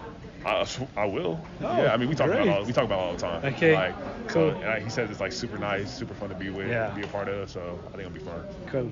Bijan Robinson dancing around. And he has the football, puts a move on. Bijan Robinson, he's going to have Quelle expérience ce fut, honnêtement, les gars. Euh, J'en tremble encore en écoutant ces, euh, ces entrevues-là. Premièrement, je veux vraiment prendre le temps de remercier Matthew, Chris et Bijan qui sont peut-être au rendez-vous cette semaine. C'est ce que Matthew va leur passer euh, le message. Beaucoup de plaisir d'avoir fait ça avec Steph Cadoret, également du journal, à rentrer dans le champ des joueurs. C'est vraiment impressionnant. Là. Je rentrais là puis je me suis dit, aïe aïe, qu'est-ce que je fais ici? c'est vraiment spécial de voir tous les joueurs. Puis je vais vous conter des anecdotes que j'espère que vous allez vous foutre de ma gueule parce que c'est très drôle. Euh, pour Mathieu, évidemment, on n'a pas besoin de, de traduction en tant que tel. Euh, on va quand même prendre le temps de traduire les autres entrevues. Euh, pour Chris Lindstrom, euh, dans le fond, qui dit que lui, la communication sur la ligne offensive, ça a très bien été. Il trouvait que ça a été un bon départ du côté de, de, Matt- sais, on en gagne, on en perd, comme Mathieu l'a dit, c'est tout simplement normal. Mais qu'est-ce qui est important en unité, c'est de, de quand même démontrer de la résilience puis de bien revenir là, de la rencontre. Puis il était très, très content là, comme, de la tournure de la rencontre, comment on était capable de bien courir le ballon avec Bijan puis euh, Tyler Algier. Puis première petite anecdote avec Chris, pour que le monde se, se mette en contexte. Chris, il était euh, au Boston College à l'université, fait que c'est un, c'est un grand fan de Boston. Fait qu'on finit l'entrevue, puis il nous dit, moi, puis Stéphane, euh, are you, euh, êtes-vous des partisans des Canadiens? Qui ont dit oui. Il dit, OK, je pense qu'on n'en jasera pas. Moi, je suis un grand fan des Browns. Il dit, Ah. On devrait pas en parler, non. Fait qu'on est tous partis à rire. Mais euh, juste pour dire que bon. c'est vraiment, vraiment, vraiment nice. Puis, tu sais, comme Mathieu nous l'avait compté là, à notre podcast euh, spécial avec lui, euh, il a été le premier à l'approcher et à lui dire écoute, euh, s'il y a n'importe quoi, moi, je veux pas te gosser, mais je veux que tu saches que je suis là pour répondre à, à tes questions et à t'aider. Puis, le gars, là, il a toujours le sourire au visage. Il était très content. Puis, il avait l'air d'être content de voir des, euh, des médias francophones lui poser des questions. Fait que moi, je veux vraiment le remercier. Chris, il était très, très, très gentleman. Toi non plus, euh, Martin, t'as pas osé euh, lui faire un pet sa bédaine? Tu es malade. Au moins, lui, Non, euh, non, dans le fond, non. il était partisan d'un autre bergeron avant avec Patrice chez les Browns. Voilà. Voilà, exactement. Ouais, Il ouais, pas ouais. de dépaysé connaître quand il a vu le nom bergeron euh, venant euh, dans le dos de Matt. Là. Je ne sais pas s'il a demandé si c'était le petit cousin de l'autre, là, mais euh, peut-être que c'est gardé une gêne aussi. Ouais. Puis l'autre, honnêtement, les gars, euh, j'ai tout de suite compris lors de sa première phrase de, de son nom parler aussi du pourquoi qu'on a euh, su que Matthew et Bijan, c'est des amis proches.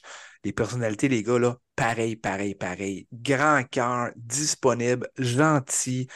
Euh, a il a l'air de venir d'une bonne famille. Euh, Bijan, ça a été super cool, super euh, relax. Je lui ai parlé quand, euh, dans le fond, ben, on venait du Canada, tout ça pour Mathieu. Il dit, OK, cool, il était super content. Fait que là, on, a beaucoup parlé de Mathieu, dans le fond, comment que euh, leur relation s'est vraiment développée depuis le repêchage. Il dit, Burge is my guy. Aussi simple que ça, je ferais n'importe quoi pour Mathieu. On a vraiment une belle, une belle complicité ensemble. Puis annon- il m'a dit dans le fond, qu'il aimait beaucoup voyager. Puis il aime ça poser des questions, Il était curieux de savoir sur les différentes euh, communautés, pays, tout ça. Fait que, euh, il dit que j'ai vraiment, vraiment hâte d'aller au Canada. Puis j'ai demandé s'il si, aimait ça entendre Mathieu chanter parce que avait chanté l'hymne national en français. fait que, il dit Ah ouais, il était, il était dedans, Mathieu. J'essayais de l'accompagner, là, puis il était fier là, de parler en français. C'était vraiment cool. Puis là, j'ai demandé, fait que c'est vrai que tu venais à Montréal? Il dit Ah oui, c'est sûr qu'il va venir à Montréal. Fait que je me donne un petit coup, c'est sûr que s'il vient à Montréal, on va faire une autre entrevue avec Bejan. Mais euh, le gars était vraiment, vraiment super nice. je, l'ai remercié après l'entrevue, puis ah, il n'y a rien là. Puis, euh, c'est ça qui est cool. Tu vois à la télévision, tu sais que les gars s'entraînent à côté. Ils n'ont pas beaucoup de temps, c'est des vedettes, mais des fois, quand tu apprends à, connaître la personne, tu es comme, waouh, c'est cool. Il y a du bon monde pareil. Puis en finissant, c'est l'anecdote la plus drôle. Puis Steph Cadorette s'est foutu de ma gueule. Puis je veux que vous riez aussi, OK? Je sais que les gars, vous avez ri, là. C'est drôle. Dans la chambre des joueurs, il y a toujours des télévisions. Puis les gars, même si ils jouent au football, ils aiment le football. Fait que là, c'était la game des passes et les goals sur les différents écrans dans la chambre des joueurs. Puis j'étais pas bien loin de plusieurs gars défensifs. D'ailleurs, si les gens se demandent qui était vraiment le plus vocal, c'est le maraudeur Richie Grant euh, de UCF que j'ai beaucoup aimé suivre là, lors du, euh, de son année de, repêchage. Fait que là, il est en train de s'habiller, puis là, je regarde, wow, il y a un pic, tu sais. Là, il me regarde, il dit, Who, who's got a pick? Tu sais, je dis, ah, Darius Lee. Oh, le Slayer. Mais moi, j'avais compris Slater. Puis j'étais comme, non, non, not Slater, Slay. Là, il me regarde, on me dit, yeah, that's why I said a Slayer. Puis il regarde ses autres coups de pied, on me dit, what the fuck, c'est qui lui? hey, man, le malaise que j'ai. J'étais assis dans mes shorts. Là. Genre, moi, je te ferai pas d'entrevue. Martin, il s'en va corriger un joueur de la NFL qui est en train, qui sort, qui s'en va dans la douche. Ah, c'est excellent, ça. C'est excellent. Magique. Mais non, c'est pas Slater, c'est Snake. Je viens de te le dire. T'écoutes-tu Richie Grant? c'est exactement ça. Très bon, man. Tu vas me parler avec respect, c'est-tu clair? J'ai vu ma passe Pédia, c'est écrit premier LEB, je vois le vert. En français, je vois le vert. Mm. Puis, euh, si les gens voulaient savoir, les journalistes étaient après qui, euh, le, joueur le plus populaire dans la chambre, que j'ai pas eu la chance d'avoir un entrevue avec, puis c'est correct, il voulait partir après, c'est euh, le maraudeur Jesse Bates, qui était selon mm. nous, sans équivoque, le joueur du match, était incroyable. c'était vraiment après lui que les joueurs étaient, puis après ça, c'était Bijan Robinson, mais vraiment Jesse Bates, il y avait tellement de monde autour de lui, j'ai pas eu la chance. Mais il avait l'air un gars business, puis un vétéran, puis il avait l'air bien, bien, bien drette. Ah, puis Jesse Bates, un joueur défensif de la semaine dans la NFL en plus, avec ses deux picks, son first fumble. Il a été, sincèrement, ça a été le, rouage le plus important dans cette victoire-là des Falcons. Absolument. Ça englobe ah pas mal mon ah passage dans la chambre des joueurs. That's it. Du, du, gros travail, Marty. Du gros, gros travail et du gros stock. Sérieusement, quel podcast euh, français slash québécois peut se vanter d'avoir eu des commentaires? Oui, de Mathieu Bergeron, mais également de Chris Lidstrom, le garde le mieux payé de la NFL, de B. John Robinson, une des nouvelles saveurs du jour sur la planète NFL. C'est quand même pas rien. Quand même pas mm. rien. Puis Marty, bon travail. Ben, merci les gars. Merci. C'était vraiment. cool. C'était unique. Puis je veux prendre un petit deux minutes aussi pour remercier vraiment l'organisation des Falcons euh, de nous avoir permis. incroyable. Puis Steph, il m'en parlait, il dit Martin, j'en ai, il a dit, on a passé tout le week-end ensemble, puis quel chic type, Steph, pour vrai, incroyable. Puis il a fait 11 Super Bowl, il a fait beaucoup de stades. Il dit Martin, il dit, je te l'ai pas dit à la fin de la journée, mais il dit, j'étais tellement émotif sur le terrain. Je dis, ben, moi aussi, je l'étais. Mais il dit, tu sais que j'ai jamais vécu ça, j'en ai fait des stades. Ce que les Falcons ont fait là, c'est incroyable de donner autant de privilèges, d'être sur le terrain avant le match. Euh, le Gary ça c'est normal. Mais après ça, retourner sur le terrain, avoir l'accès à la chambre des joueurs, interviewer qui qu'on veut, prendre le temps qu'on a besoin il dit Wow, il dit chapeau, fait que je veux prendre deux secondes, même s'ils ne nous écouteront pas, c'est pas grave. J'ai quand même envoyé un courriel aussi au contact que j'avais au directeur des footballs d'opération pour le remercier pour euh, toute l'accessibilité qu'on a eue, euh, le privilège qu'on a pu de vivre ça. Euh, c'était incroyable, puis wow, merci du fond du cœur. Parce que par expérience, comme Steph nous le disait, c'est pas avec toutes les, les équipes là, qui qui, euh, où, tu as autant d'accès. Puis je dis par expérience, c'est l'expérience à Steph et non pas la mienne. Puis on nommera pas les équipes. Je ne veux pas le placer dans l'embarras, mais ça a l'air que ce n'est pas de même partout. Là. Non, exact. qu'on va le prendre. En plus de ça, c'est l'équipe de notre chum Mathieu Bergeron qui était. Euh, ma foi, il est impressionnant ce gars-là parce qu'il est toujours terre à terre. Hein? Puis il n'y a rien qui l'impressionne. il est toujours en train de penser au prochain défi. Tu sais, euh, toi, Martin, tu y as jasé bien sûr en, entrevue. On l'a rencontré quand même vite fait après. Euh, puis il était encore déjà en train de penser aux Packers, même aux jeux qui avaient été un peu plus difficiles en deuxième demi face aux Panthers, puis les jeux qui, déjà, il voulait faire des, du vidéo avec ces jeux-là afin de s'améliorer en vue du prochain match, quel genre de joueur défensif qu'il allait affronter contre les Packers. Il est toujours en train de penser au prochain défi, Matt, puis écoute, c'est une des raisons pourquoi il est rendu euh, à ce point-là, c'est-à-dire être partant dans la NFL.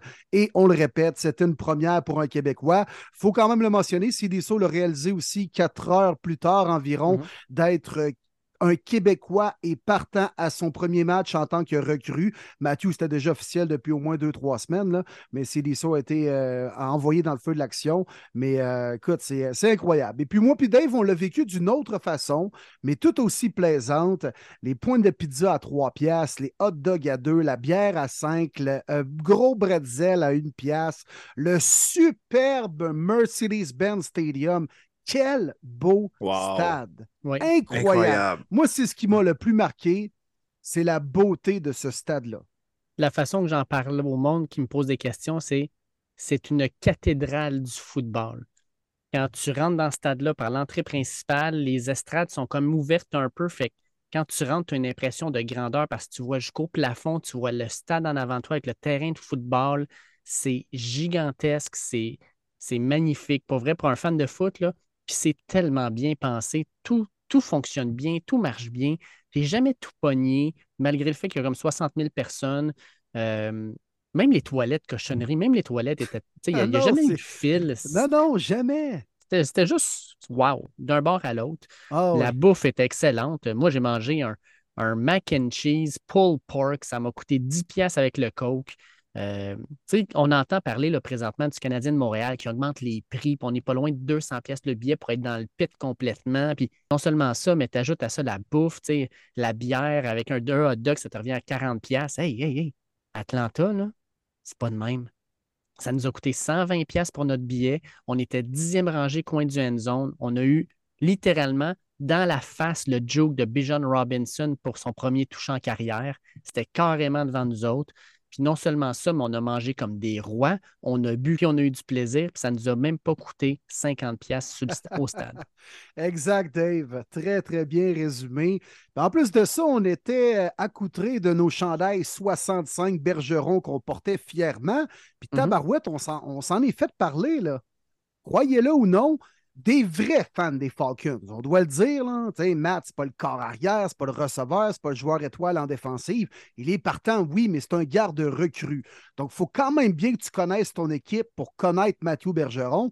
Mais certains vraiment des mordus des Falcons, moi, je me suis fait accoster. Écoute, en, allant me chercher une bière, Dave, c'est arrivé ensemble, je pense, deux ou trois fois, mm-hmm. mais en allant me chercher euh, des trucs à manger ou bien des bons breuvages, à un moment donné, il y a un monsieur assez âgé euh, qui avait un chandail de Jake Matthews. Puis là, il me pousse l'épaule, je me revire. Il était quand même assez petit, fait que j'ai rien vu en me retournant. Je me dis, voyons, qui c'est qui m'a touché? Et là, il me dit Hey, we play side to side, là, let's go, Bergeron! Là, j'étais là, Seigneur, calme-toi, là! Non, non. il était tout fier de me dire ça. Même à m'amener euh, deux euh, jumeaux, ben, des jumeaux, ça fait qu'ils sont deux, hein, littéralement. C'est ce qu'ils disent. J'espère. bon. Euh, puis là, ils me disent Hey, voyons, pourquoi tu as un gilet de Bergeron et tu le connais, t'es-tu un fan? Dis, oh ouais, je veux du Québec, j'étais à son draft party. Puis il me dit, he's a badass motherfucker O-line, man. je fais, oh, OK, hein, c'est bon ça, mais c'est un compliment. Si vous ne comprenez pas l'anglais, là, c'est quand même un compliment. Donc, euh, non, écoute, Matthew commence à être connu chez les vrais fans des Falcons. C'est un joueur quand même qui fait partie de la ligne offensive, une position quand même importante en offensive puisqu'on on court beaucoup le ballon. Mais euh, donc, ça a été drôle de se faire reconnaître avec les, les chandails numéro 65. Et puis, euh, écoute, A1, l'expérience au Mercedes-Benz Stadium. Moi, c'était mon septième stade de la NFL, clairement le plus beau que j'ai visité, que j'ai fait. Et puis, ah, tu sais, tant qu'être dans les anecdotes, euh, on est à l'hôtel, on est au Residence Inn downtown Atlanta. On va déjeuner le dimanche matin pour se préparer pour la game. Puis quand on arrive, il y a des gars qui sont assis euh, avec leur chandail des Falcons, tu sais. Puis je les entends parler, puis crème, je reconnais, je reconnais nos, nos compères euh, du Québec. Je reconnais le français québécois. Fait que je leur dis, Ah, on aime ça, nous autres, le monde qui parle québécois, même à Atlanta, servir de bord. Puis là, on commence à jaser. Euh, c'est Marcel et ses deux fils qui, euh, d'ailleurs, étaient sur la photo. Luc et euh, Mathieu. la- Ouais. Exact, Luc et Mathieu qui étaient sur la Luc et Mathieu Veillette. On peut les nommer Exact. des euh, Ouais. chic types, vraiment. Là. Exact. Oui, oui. On a eu bien Puis du je veux vraiment les remercier aussi. Ouais, Euh, ils ont été super. Parce que j'étais tout seul à mon retour d'avion. Puis euh, ça tombait qu'on était en même vol. On a passé le lundi matin ensemble. Pour vrai, des chics. Je les remercie grandement. Fait qu'on a passé temps, on- ils- pas sûr qu'ils s'attendaient à premièrement déjeuner avec nous à l'hôtel avec des Québécois qui Mm. avaient un podcast puis qui connaissaient par la bande Matthew un peu. Par la suite, ben, grâce à leur, euh, à, à leur conseil, on a pu aller dans un tailgate, les boys, euh, à- à- tout juste à côté du stade, organisé par une radio locale où Dave, il y avait des billets donc euh, accessibles sur Internet, totalement Gratuit. gratuits. Oui. Ouais. Là, Barouette, t'arrives là, tout cool. est gratuit. Les stands à drink, euh, la nourriture, tout est gratuit. Hey, Hey, voulez-vous me parler, euh, les gars, voulez-vous me parler de votre, votre drink de prédilection à 9h15 le matin? Il n'est même pas 10 heures, je pense. Puis là, c'est Wow. un- comme une compagnie de Bourbon, là, puis euh, ils Br- donnaient des drinks. Hey, mais des drinks, je pense, là, dans le petit verre de plastique, il devait avoir 7 onces de Bourbon et à peu près un demi-once de limonade. Des drinks, là, on va le dire en bon français, fucking fort. Ça décapait. Ça fait aucun sens. Là, je regarde Will. Si tu me niaises, que c'est? Il y, a, il y a juste de l'alcool là-dedans. Il est genre 10 heures le matin. je m'en vais à une game. Ça me tente pas d'être défoncé. Ah oui, j'en ai bu, j'en ai bu quelques-uns. ça- ça- Wow. mais tout était gratuit, c'était incroyable. Dave, Mm. t'as pris un sac de frites. Euh, où je vais manger un hot dog sur le side. Tout était gratuit. Ça n'avait Ouais. pas de joie le vert de bon sens. Puis Luc, Marcel et euh, Mathieu, je ne suis pas sûr qu'ils s'attendaient de non seulement déjeuner avec des Québécois, mais aussi finir dans le journal le lendemain matin. Parce que notre ami Stéphane Cadorette a écrit un superbe article sur la présence des Québécois à Atlanta pour le premier match de Mathieu Bergeron, dont on faisait partie. Il y a même eu une mention de premier début. Alors, un grand merci, Steph. On a eu la chance de passer le week-end avec Stéphane Cadorette du Journal de Québec de Montréal, un chic type. Je pense qu'on s'est lié d'amitié. Euh, pas pire. Puis on, on va garder pour nous les euh, certaines discussions qu'on a eues off the record. On va dire ça comme ça. Ouais. Oui, absolument. Euh, on a maintenant un lien d'amitié, donc euh, on ne peut pas tout établir la table, mais on, on peut quand même dire, Will, je pense que les pichets, il était bon, hein? Il était à 10 piastres aussi. Il était à pense 10 que c'était- piastres? je pense que c'était le running gag du week-end, ça. Les pichets à 10 piastres, mais j'en revenais pas, moi. Mais même avec le taux de change américain, j'étais là, what the fuck? T'en Ah, reviens pas encore. on en a partagé quelques-uns avec notre Ouais. ami Stéphane. Ouais.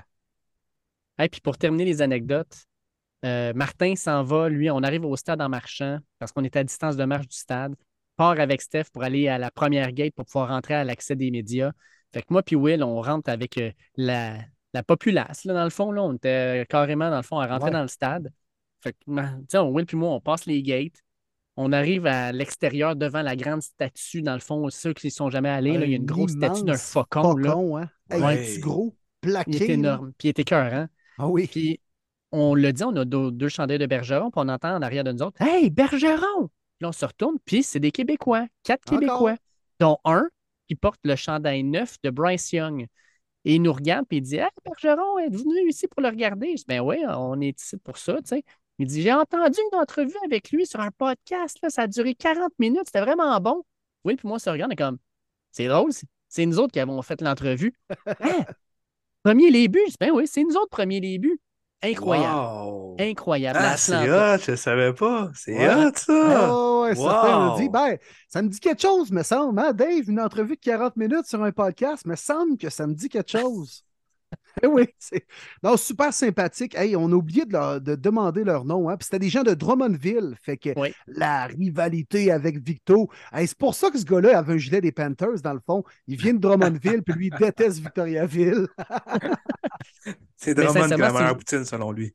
Si tu écoutes, le podcast, envoie-nous un message cette semaine. Euh, ça va nous faire plaisir de jaser un peu parce que on a, on, quand on, est, on est chacun parti de notre bord, on a fait comme Ah merde, on aurait dû demander son nom, on voulait le citer euh, lors de notre podcast. Envoie-nous un petit message, juste, euh, juste un petit coucou pour qu'on jase un peu. Ouais, ouais. Alors, les boys, euh, puis je veux vous remercier aussi par la bande. Hein, ça a été extraordinaire. On n'a pas eu trop d'embûches, même pas de retard nécessairement Oh, dans nos non. vols, se rendre là. L'hôtel est incroyable. L'événement est incroyable. Filme mes pieds. Non, mais pour de vrai, c'était Ah, il y a eu des grouillades, il y a eu des grouillades. c'était écœurant.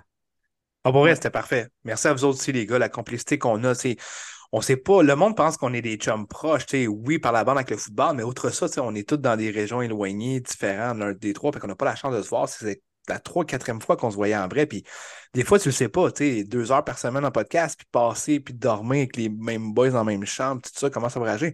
Pour vrai, c'est comme si on se connaissait depuis 50 ans. Ben, j'ai rien à dire. C'était un week-end parfait, honnêtement, Ouais. messieurs.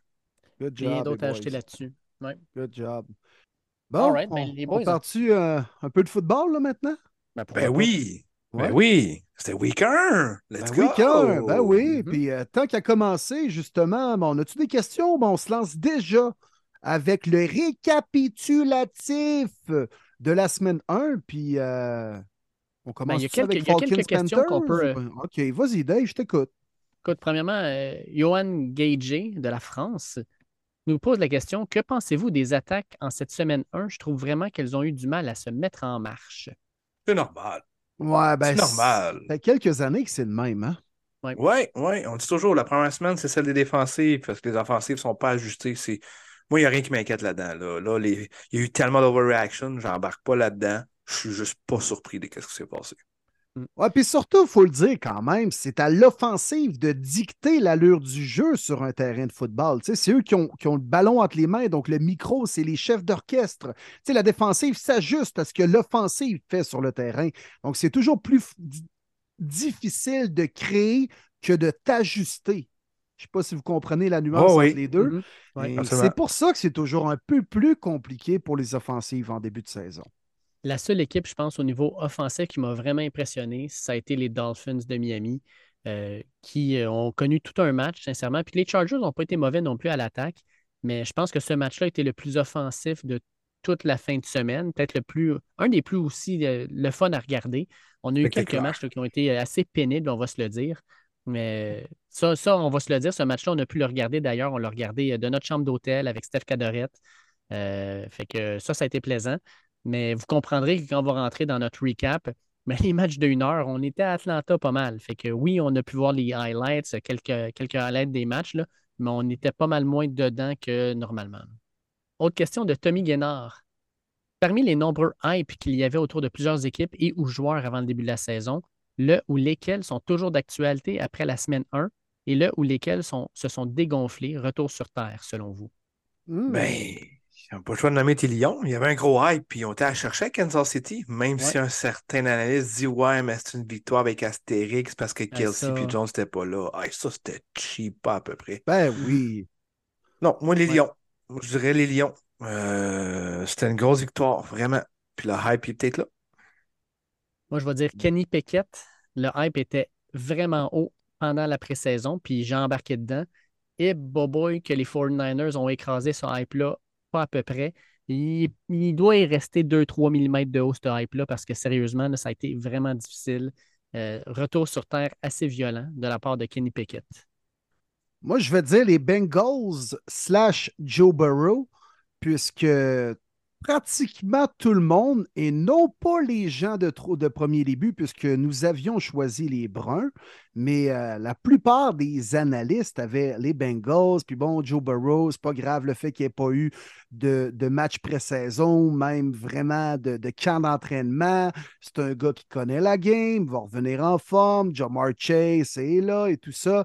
Et puis finalement, ben, ils sont revenus sur terre parce que quand tu affrontes une défensive qui est prête à t'affronter, euh, des fois, crime, tu as bien beau avoir du talent, mais ça ne marchera pas. Fait que les Bengals, que plusieurs voient au Super Bowl, puis je fais pratiquement partie de ces gens-là, pense qu'ils ont été ramenés les deux pieds sur terre. Pas lieu de s'énerver. C'est une excellente équipe, les Bengals. Mais je pense quand même que c'est une belle petite claque d'en face. Charles Tremblay nous demande après la semaine 1 quelle serait votre overreaction? Charles, je t'annonce officiellement, écoute, c'est en toi puis moi, là, mais après le recap de la semaine 1, on va avoir un nouveau segment qui s'appelle le over overreaction de la semaine et chacun on va avoir notre overreaction, mais tu sais, à la 2, à la 3, là, euh, on va exagérer pas à peu près, ça va être pas pire, fait que on te fait ça tantôt. All right. Fait que les boys, on commence le recap. Je pense que la meilleure façon de commencer le recap, c'est avec la partie où on était euh, dimanche, donc entre les Falcons et les Panthers. Qu'avez-vous pensé de ce match-là? Qu'est-ce qui, pour vous, a ressorti du lot? Euh, dure journée au boulot pour Bryce Young. Euh, premier match au départ, j'avais hâte de le voir. Euh, c'était tellement facile pour Jesse Spades, honnêtement. Il savait que Bryce Young lancerait en plein milieu. Il y avait quand même des blessures, des Detroit qui n'étaient pas là. Euh, du côté des Falcons, Matt, ça a été un bon match. Je pense que ça a été meilleur en première demi qu'en deuxième demi. Il faut rester vraiment objectif. Puis il l'a dit lui-même. Il y a eu des wins, il y a eu des losses contre Derek Brown, puis c'est bien correct. Ça va me forger, ça va m'apprendre à m'améliorer. Mais moi, ce qui m'a sorti, c'est vraiment le, duo de porteur de ballon. John Robinson, mais il ne faut pas oublier Tyler Algier parce que les Falcons ne l'ont pas oublié. Il était un élément très, très important dans cette victoire-là des Falcons. Ça va beaucoup, beaucoup courir le ballon. Puis Desmond Ryder, calique qui est mauvais. Oh, oulala. Je pense qu'on a été impressionné par le stade, mais un peu moins par Desmond. Là. Ouf, ça, ça a été pénible. Seigneur. Non, non il court, il court, mais il prend des mauvaises décisions aussi. Puis il n'a pas couru ah, tant que ça, même. Là. Moi, c'est la défensive des Faucons qui m'a quand même impressionné. Puis je comprends que ce n'était pas les Chiefs en avant d'eux, mais j'ai aimé la pression qu'ils appliquaient, même les différentes formations dans le front défensif, euh, avec un, maraudeur très agressif, bien sûr. JC Bates, qui a connu un grand match, pas besoin de le, répéter. Euh, mais moi, la défensive des Falcons m'a quand même impressionné. Le jeu au sol est présent comme on s'attendait. Les Falcons cette année, là, c'est peut-être pas l'équipe qui déborde le plus de talent puis de stars vedettes mais c'est une équipe fatigante. Il va falloir que tu attaches ton casque serré quand tu affrontes les Faucons cette année. Moi, c'est ce que ça m'a démontré, autant défensivement qu'offensivement. Moi, la seule chose que je retiens beaucoup de ce match-là, c'est un peu le play calling d'Arthur Smith que je n'ai pas vraiment aimé. Euh, premièrement, en début de match, on a vraiment essayé plein d'affaires de jet sweep, de petits jeux de fantasy, alors qu'on s'entend, les Falcons, leur identité, c'est un smash mouth football team. on rentre dedans, tu sais qu'on va courir le ballon, puis tu n'es pas capable de l'arrêter quand même. Puis là, on essaie de faire des petits jeux en, allant justement là, euh, à gauche, à droite, avec des motions. Puis ça ne marchait pas. Il se faisait, euh, se faisait plaquer en arrière la ligne de mêlée. Puis on a commencé à courir dans le milieu, puis on a commencé à vraiment imposer son rythme. Crime, là, ça a marché. Euh, non seulement ça, mais je pense aussi que quand on regarde, quand, quand, je regarde Desmond je trouve qu'il faut qu'il fasse confiance à ses receveurs. Il faut qu'il leur fasse faire des, jeux. Moi, j'en reviens pas que Drake London a eu un seul target de toute la partie. la seule deep ball de tout le match, c'est la Kyle Pitts qui l'a attrapé. Il l'a attrapé à cause qu'il a fait l'ajustement. La balle n'était pas bien placée. Elle s'en a direct dans les bras d'un défenseur. c'est Kyle Pitts qui a réussi à le tasser et d'aller la chercher. Euh, donne une chance à tes receveurs. Crime, tu as Carl Pitts et Drake London, deux monstres, deux grosses tours. Crime, lance le ballon, puis laisse-les faire un jeu il serait capable de le faire, mais on ne l'a pas laissé euh, faire. Puis je ne sais pas si c'est Desmond Ritter qui ne fait pas confiance à ses receveurs, c'est Arthur Smith qui ne fait pas confiance à Desmond Ritter, ce que je comprendrais quand même. On revient à jeudi, les boys, avec le match d'ouverture dans la NFL qui lançait officiellement cette euh, saison 2023. Euh, les Lions bleus de Dave qui ont choqué la planète football, peut-on le dire ainsi, avec une victoire face champion en titre, 21-20. Je n'irai pas jusqu'à dire choquer la planète NFL parce que quand tu joues contre les Chiefs qui n'ont pas Chris Jones et pas Travis Kelsey, sans dire que tu atteins une victoire, les chances de victoire étaient beaucoup plus grandes. Euh, oui, on affrontait Patrick Mahomes. Ce qui m'a impressionné, on va se le dire.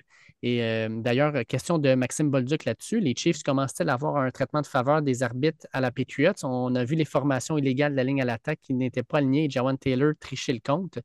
Euh, Écoute, euh, Maxime, là-dessus, tu as parfaitement raison. Tout le monde l'a vu. Tu sais, quand, je ne sais pas, vous avez remarqué, les gars, mais même quand l'animateur du match fait des reprises, puis le montre, puis arrête pas d'en parler, un moment donné, c'est comme trop évident. C'est un petit peu ridicule. Mais sérieusement, les, recrues des Lions de Détroit m'ont impressionné.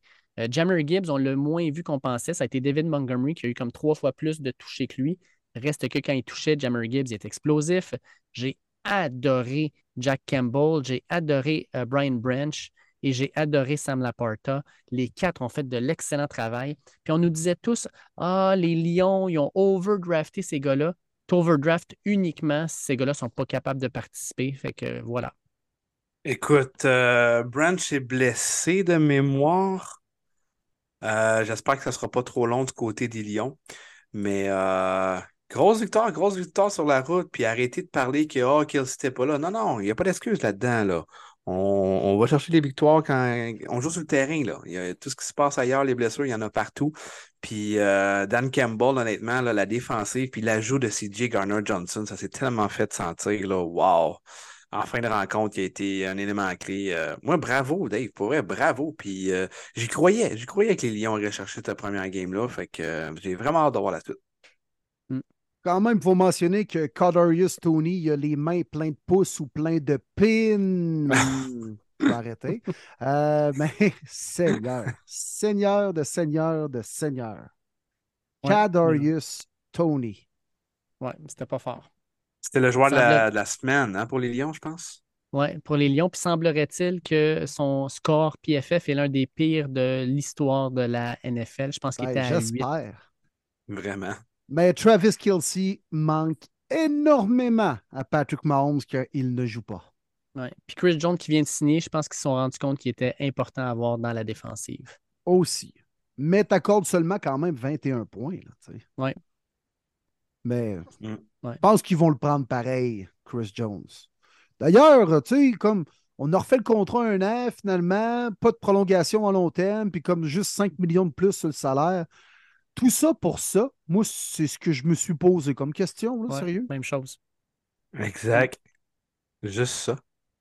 Hey Will, on va passer maintenant à tes Bruns qui ont euh, gagné euh, de façon décisive 24 à 3 contre Cincinnati. Puis on va y aller avec deux commentaires slash questions d'auditeurs pour te partir un peu parce que clairement, tu as besoin d'être craqué un peu plus là, pour ton équipe. Euh, Manu Arsenault nous dit Question pour toi, mon Will. Entre le match des Browns et Bengals, est-ce que ta défensive, est-ce que c'est ta défensive qui était trop dominante ou l'attaque des Bengals qui était atroce? Pour que Burrow soit benché et même pas sans verge par la page, je me pose la question. Je sais qu'un match ne fait pas une saison, mais c'était atroce. Bon podcast et j'espère que vous avez trippé Atlanta. Et on a Nicolas Baudouin. Attends, qui dit on va y aller une, à la ah, fois. une à la fois, pas trop. Mais rapidement, ben, euh, sérieusement, merci pour la question, Manu, mais un, peu des deux, mais il faut quand même savoir que les Browns, c'est la bête noire ou la bête brune plutôt aux Bengals. 6-1 à les 7 lors des sept derniers matchs. Et euh, on a le numéro de Burrow. On dirait qu'il y a de la misère contre nous autres. Moi, je n'étais pas surpris. Euh, je voyais les Browns remporter ce match-là pour ces raisons-là. Euh, Jim Schwartz fait un travail incroyable avec cette défensive-là jusqu'à présent. La saison, bien sûr, est encore jeune, mais tout le monde semble être dans la bonne chaise. Donc, les Bengals étaient un peu rouillés. Il n'y avait pas vraiment de momentum et de synchronisme offensivement, mais je pense qu'on doit donner crédit à la défensive des Browns qui s'était présentée pour compliquer la vie de Burrow et compagnie. Puis j'enchaîne avec la question de Nicolas Baudouin. Question pour Will, encore une fois. Malgré la solide volée que tes Browns ont donnée à mes Bengals, comment as-tu trouvé Watson? Beaucoup de passes dans les jambes et souvent les ballons ne se rendaient pas comme l'an passé. Inquiétant ou circonstanciel vu la météo? Très bonne question, Nick. Et oui, ça m'a inquiété parce que c'est arrivé à quelques reprises qu'il lançait des roches comme je le voyais faire l'an dernier. Voyons donc, toi, espèce de ballon qui, termine comme un écrasement d'avion. C'est quoi ça? Puis là, je trouve qu'il commence à avoir beaucoup d'excuses là, euh, euh, envers de Sean Watson. Bon, l'an dernier, il n'y avait pas eu le temps de camp. Bon, la météo, c'est vrai qu'il faisait pas beau. Il pleuvait euh, pratiquement tous les matchs dans l'Est des États-Unis dimanche dernier. Ça a été le cas à New York dimanche soir, on l'a bien vu. C'était le cas à Pittsburgh, c'était le cas à bien des endroits. C'est vrai que c'est plus compliqué de passer le ballon dans telles circonstances, mais je trouve qu'il y a beaucoup d'excuses envers de Sean Watson. Je vais y donner un mulligan encore une fois. Il m'avait l'air vraiment plus confiant dans sa pochette. Il lisait bien les, jeux également, ce que la défensive lui montrait. Il y a entre autres une belle course en fin de, deuxième quart pour un toucher juste avant la demi, mais euh, euh, il me laisse un peu sur mon, appétit de Sean Watson. Puis je trouve que m'emmener les excuses, la météo, tout ça, ça va faire. Performe, mon chum. Mais reste que, on va dire, hein, un mot, un nom. Nick Chubb. Incroyable. Un régulier comme une horloge, Nick Chubb, avec des gants ou pas de gants parce qu'il pleut. Il s'en balance, il court la balle. On passe maintenant au match entre Jacksonville et Indianapolis. Match euh, gagné par les euh, Jaguars 31-21. On a une question de Maxime Denis. Qu'avez-vous pensé de la première game de Richardson et des choix de Steichen? Merci les boys pour votre excellent travail. Lâchez pas. Ben, pour Richardson, euh, je pense que ça a quand même bien été euh, de son côté. Euh, c'était pas un défi facile, mais on a quand même tenu les Jaguars jusqu'à tard, quatrième quart. Hein. On se demandait, tabarouette, vont-tu vraiment créer l'upset? On menait de mémoire 21-17 à un certain moment Mm-hmm. donné. moi, je pense que les boys vont être d'accord aussi que c'est la recrue corps arrière qui a le mieux paru à son premier départ Ouais. cette année.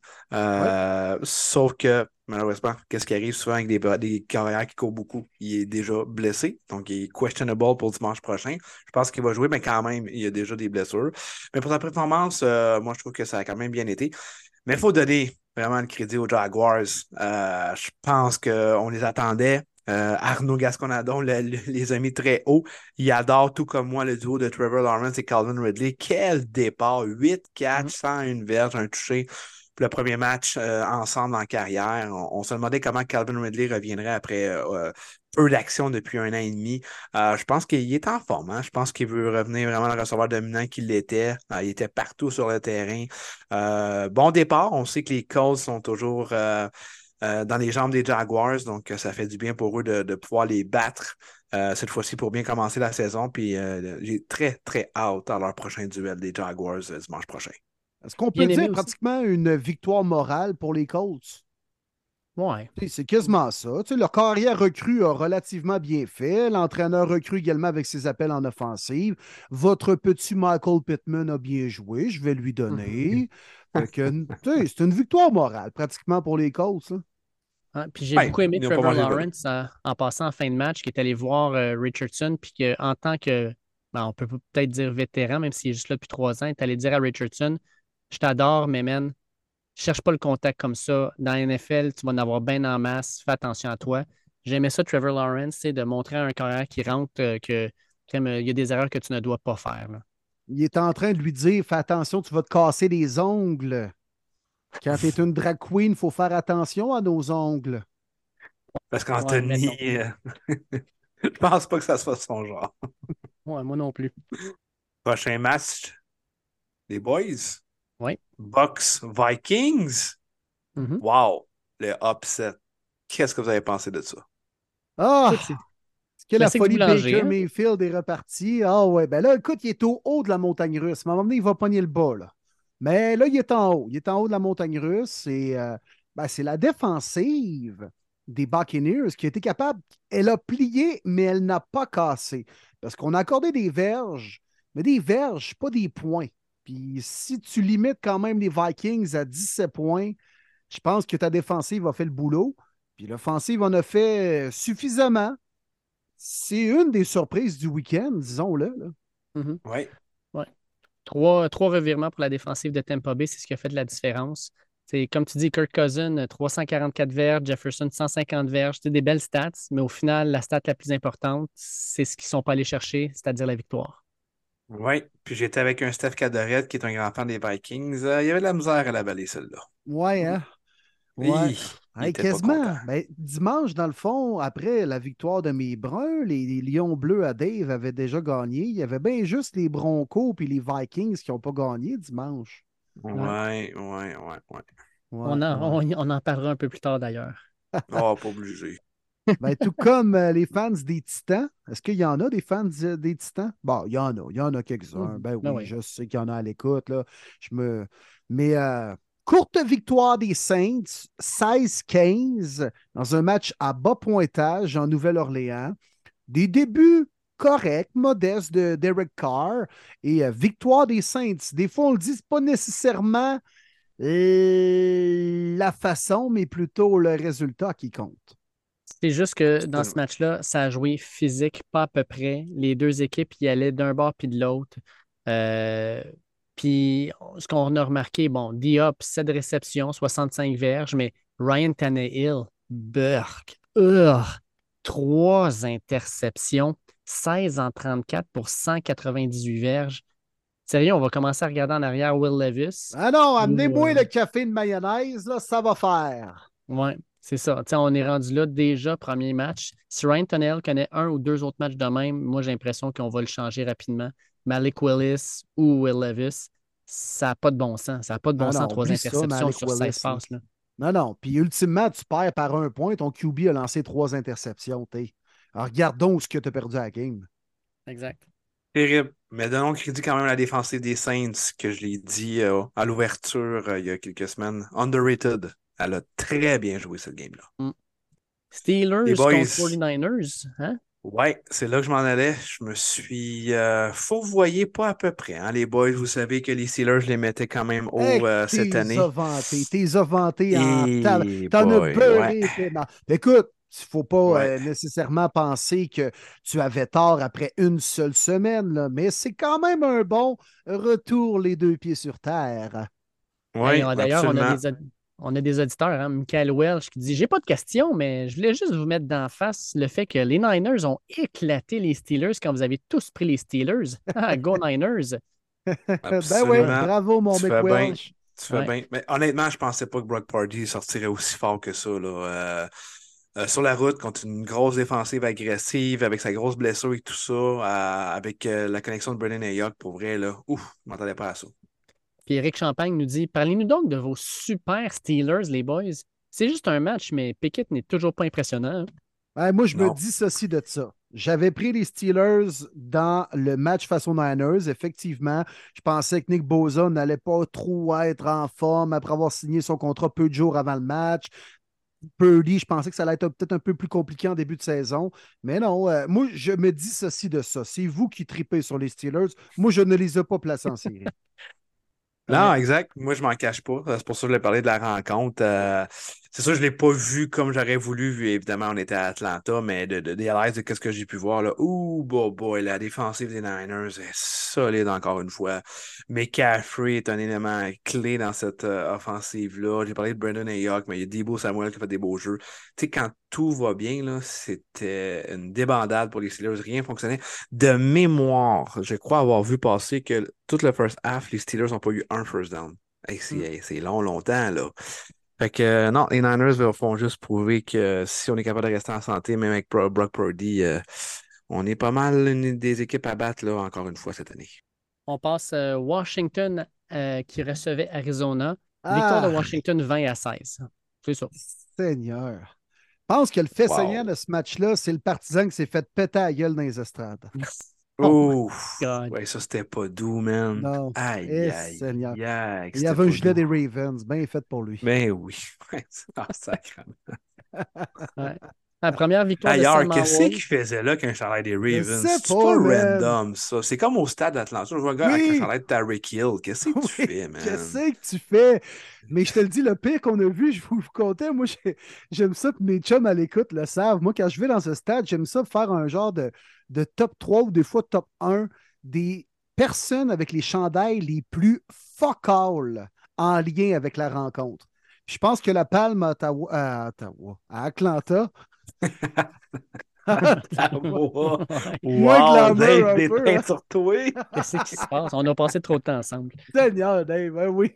L'avion, le- la petite cabane au Vermont, à Barouette, t'as déteint sur moi. Mais je m'en allais où avec ça? Ah oui, le gars, c'est ça, à Atlanta, il y avait un gilet de Sénec... Non, t'as peur. Santana Moss des Redskins 89. Mais qu'est-ce Wow. que tu fais? C'était Ben, lui, clairement, il se disait dans sa tête. en plus. Je m'en vais dans une Je m'en vais voir un match de la NFL, je vais mettre un chandail de la NFL. Ben oui, mais ceux qui pensent de même, c'est des caves. Mais juste un t-shirt blanc au pire, là. Oh là là. Bon. Oh, Il y en a tout le temps. hein, pour- Dans tout le temps, man! Si tu fais avec ton gilet Ryan Tannehill, man, c'est comme, voyons! Oh là là. On peut te dire que ce match-là de Washington-Arizona, euh, c'est peut-être le seul où Mathieu Labbé est peut-être resté au bout de son siège jusqu'à la fin parce qu'il pensait peut-être qu'il allait avoir une victoire? Absolument. Ça arrivera plus mal. Joshua Dobbs, les boys, Joshua Dobbs. Mm. Ouais. Ah, vous avez l'air convaincu. Ouais. Ah, ben, il n'y a rien à dire, ce game-là. J'ai non, pas rien regardé. J'ai rien regardé. Ah oui. Je suis désolé. On va être honnête. Alors, écoute, ça m'en va. Bravo. Si veux-tu une médaille en chocolat, calvaire, t'as battu les cards. tu sais, Bravo, écoute, bravo. Là. Bon, ben on va passer à la prochaine. Baltimore contre Houston. Un autre match vraiment dur à regarder. Baltimore gagne ça 25 à 9. Puis euh, rien d'impressionnant là-dedans. Non, autre euh, Zay Flowers, honnêtement, je pense qu'il va être un joueur spécial. Euh, je sais pas si vous avez eu le temps de voir ses jukes, ses moves. euh, quand il a le ballon dans les mains, tu sais, quand on parle d'un playmaker, euh, je pense qu'on on a, on a hit là-dessus du côté des Ravens. Encore une fois, on va courir le ballon, c'est pas mal la clé du succès. De l'autre côté, Houston, ben, il n'y a pas vraiment de surprise là. Reconstruction, c'est juste correct, sans plus, quand même contre une bonne défensive. Mais effectivement, il n'y a pas grand-chose à sortir de ça. Autre que j'ai aimé- ouais, Lamar, au salaire qu'il fait, là, il est mieux de jouer mieux cette année parce qu'il va se faire ruer assez rapidement. Ah, j'espère. Là. Puis on s'entend que la l'opposition n'était pas si grande que ça. Là. M'emmener, là. Non, pas en tout. T'as un autre gars aussi que, que je trouve qu'on lui donne beaucoup d'excuses, euh, Lamar Jackson. Ouais. mais là, faisait pas beau. Puis là, ouais, mais c'est un front défensif qui est bon contre la course, donc il est moins habitué de passer. Non, non, m'emmener performe, là. Et moi, ce que j'ai aimé, surtout, euh, les faits saillants que j'ai regardés, puisque bien sûr, on était à Atlanta, fait qu'on n'a pas pu voir le match, on ne se fera pas de cachette. Puis pensez-vous vraiment que c'est la première partie que j'ai voulu regarder après? Les Ravens que je déteste comme sans bon sens, vous le savez, contre des Texans. Non, je ne l'ai pas regardé, ce match-là. OK? Mais euh, j'ai vu à plusieurs reprises le front défensif des Texans se rendre dans le champ arrière, puis des trous un peu partout sur la ligne offensive. Mm. Puis ça, je trouve ça intéressant pour mon équipe. Ouais, premier sac du corps de Will Anderson dans sa carrière d'ailleurs. Euh, quand, même, euh, quand même le fun pour lui, là. deuxième show au repêchage. Bon. Chicago, les boys! Ouais. Ah, Chicago, le MVP! The Bears! Justin Fields! Quel joueur incroyable, Justin Fields! Quel corps arrière! Wow! On reçoit les Packers avec la nouvelle ère de Jordan Love. Mais Justin Fields, les boys! Justin Fields! Wow! Savez- Savez-vous à qui me fait penser Justin Fields présentement? Il me fait penser à Matthew Stafford quand il était avec les Lions de Détroit, c'est-à-dire le champion des fantasy stats dans les fins de game où ton équipe n'a même pas une chance de gagner. C'est carrément ça. Justin Fields, ses stats, là, il les a ramassés alors que les Green Bay étaient en train de les démolir, qu'il n'y avait plus de chance de gagner. Fait une coupe de course, fait une coupe de passe, il est allé chercher des verges là. Ah, crème, mais finalement, il y a une bonne journée fantasy. Mais on s'en sac du fantasy, il n'est pas capable de gagner un match. Incapable. Puis non seulement ça, là, on va se le dire, Chase Claypool, il ne mérite pas d'avoir un chandail de la NFL. Je ne sais pas si vous l'avez vu sur un jeu, là. Il n'a même pas bloqué son gars. Là, il fait semblant de se revirer de bord en faisant comme Ben voyons, qu'est-ce qui s'est passé? Man, même le coach l'a callé out dans la conférence de presse de fin de match. Chase Claypool est une vraie honte. Sincèrement, il est mieux de s'atteler à la tâche parce que sa carrière en NFL, elle va se terminer cette année. Puis euh, Ah, la supposée défensive des Bears revampée aussi, là, 38 points contre les rivaux, les Packers. Euh, Oh là là, c'est un méchant. Tu sais, moi, je m'attendais vraiment à un bon pas vers l'avant des Bears cette année. Pas une équipe calibre de série et tout ça, mais quand même un pas vers l'avant versus l'an dernier. Puis après une semaine, euh, on piétine sur place en joie le vert. On s'en va du côté de Denver avec euh, Martin, tes Broncos qui malheureusement perdent contre tes rivaux que tu détestes plus que tout, les Raiders. Je veux t'entendre là-dessus. J'espère que les fans des Raiders vont prendre un petit deux secondes de m'envoyer un petit message, ha ha ha ha ha, parce que vous, vous le méritez, vous le méritez, c'est de bonne guerre, j'aime ça. Ah, très, très, très, très, très, très, très déçu. Euh, écoute, dans la NFL d'aujourd'hui, si tu marques 16 points, non, tu mérites même pas de gagner, vraiment pas. Euh, même si Denver a une bonne défensive, il y a eu des, des, des jeux bizarres en fin de rencontre inutiles, dont un de Karim Jackson sur Jacoby Meyers. Um, inacceptable. inappa- euh, tu peux pas échapper ça contre un rival de division. Tu es à la maison. euh, Il n'y a vraiment aucune excuse. 17-16, oui, le match est fini serré, mais tant qu'à moi, c'est vraiment les Raiders qui méritaient de l'avoir, cette euh, victoire-là. Encore une fois, Denver, que ce soit Sean Payton, un autre coach, whatever, pas capable de mettre 20 points et plus sur le board, c'est encore la plus grosse problématique. J'ai essayé de regarder le match, mais je l'avais pas. Moi, j'étais encore au stade à cette heure-là. Fait que c'est sûr que j'ai pas vu beaucoup, beaucoup de, de bouts de cette rencontre-là. C'est pas elle qu'on voyait le plus. De ce que j'ai pu voir, Russell Wilson avait l'air d'avoir connu un bon match, honnêtement, respectable, correct, sans plus. Mais euh. C'est juste pas assez, puis je suis très, très déçu. On se transporte à Foxborough, les boys, alors que les Pats honoraient un certain euh, Tom Brady qui a semblé motiver les joueurs des Pats à la demi, puisqu'on est revenu au troisième et au quatrième quart, et on a chauffé quand même solidement les finalistes du dernier Super Bowl. Finalement, les Eagles l'ont emporté 25-20, mais on ne peut pas dire que c'est une victoire totalement convaincante.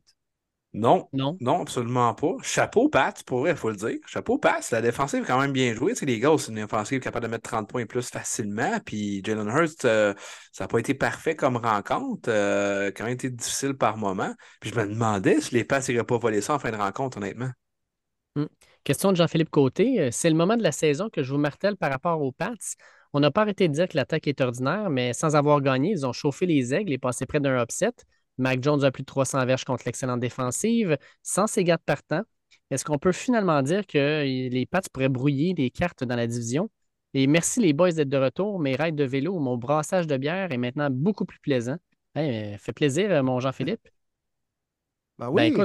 Ben, oui, ils peuvent les chauffer. puis surtout avec euh, euh, Aaron Rodgers qui vient de quitter le bateau, là, euh, je pense que la division est, est ouverte. Là. Les pattes sont les pattes. Ça va être une équipe fatigante. Si tu n'es pas prêt à jouer puis tu fais des erreurs, un peu comme les Eagles en fin de match, tu sais, Jalen Hurts, je protège pas tant le ballon, Jabril Peppers, pack, le casse sur le ballon, perd perd ça comme une, grenade quasiment. On récupère le ballon du côté des Pats. On se met en position de pouvoir quasiment marquer des points en fin de match. Si tu fais des erreurs et tu ne te présentes pas face aux Pats, tu vas le regretter. C'est pas une équipe bourrée de talent, mais c'est une équipe qui va travailler sur tous les fronts, sur les trois unités également. Ça va être une équipe parfois qui va gagner des matchs cette année contre des puissances comme les Eagles. Puis Arsène Caron-Leblanc nous demande est-ce que Rashad Penny va servir les Eagles ou a-t-il été amené à Philadelphie avant que les dirigeants sachent que DeAndre Swift allait être disponible et il est maintenant inutile? Ah, ça, ça va être la catastrophe côté fantasy. Qui sera le partant de ballon cette semaine du côté des Eagles? Ça va être vraiment comme ça.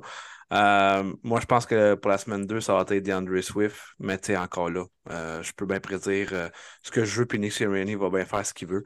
Euh, je pense qu'on va vraiment jouer avec la, chaise, euh, dans le fond, musicale, parce qu'on va y aller avec celui qui est le plus hot, si on peut dire. Mais ça, c'est une question qu'on peut malheureusement pas répondre clairement. Ça va être un bordel à toutes les semaines. Ouais, ça va être tantôt lui, euh, par la suite lui, puis plus tard l'autre. On va courir en comité.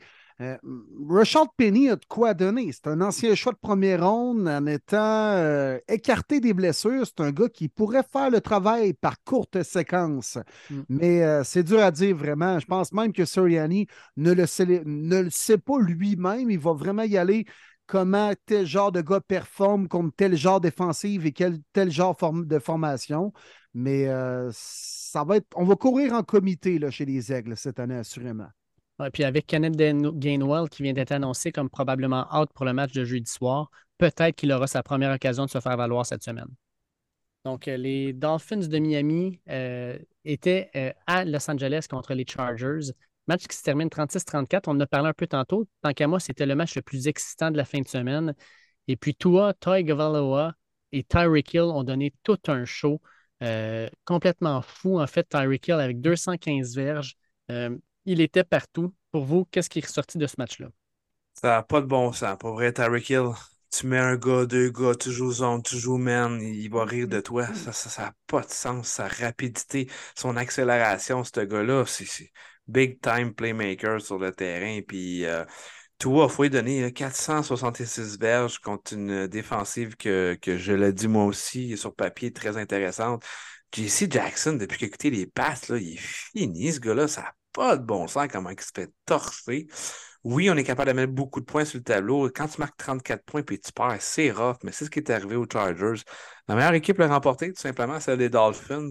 Euh, grosse victoire sur la route, puis j'ai bien aimé la réponse de toi euh, à la conférence de presse qui dit euh, Qu'est-ce que tu dis aux, gens qui disent que tu n'es pas capable de lancer de ballon profond ben, Il dit que j'ai rien à dire. J'ai lancé 466 verres, je vais voir mon tape, moi, j'ai rien à dire. Si pour toi, ça, c'est pas capable de lancer loin, ben c'est correct, je vais continuer comme ça. Moi, je suis bien satisfait. Honnêtement, bravo aux Dauphins. sans Terran Armstead aussi, le meilleur bloqueur euh, de Tua et des Dauphins. On réussit à limiter la pression avec Boza et Kalen Mack.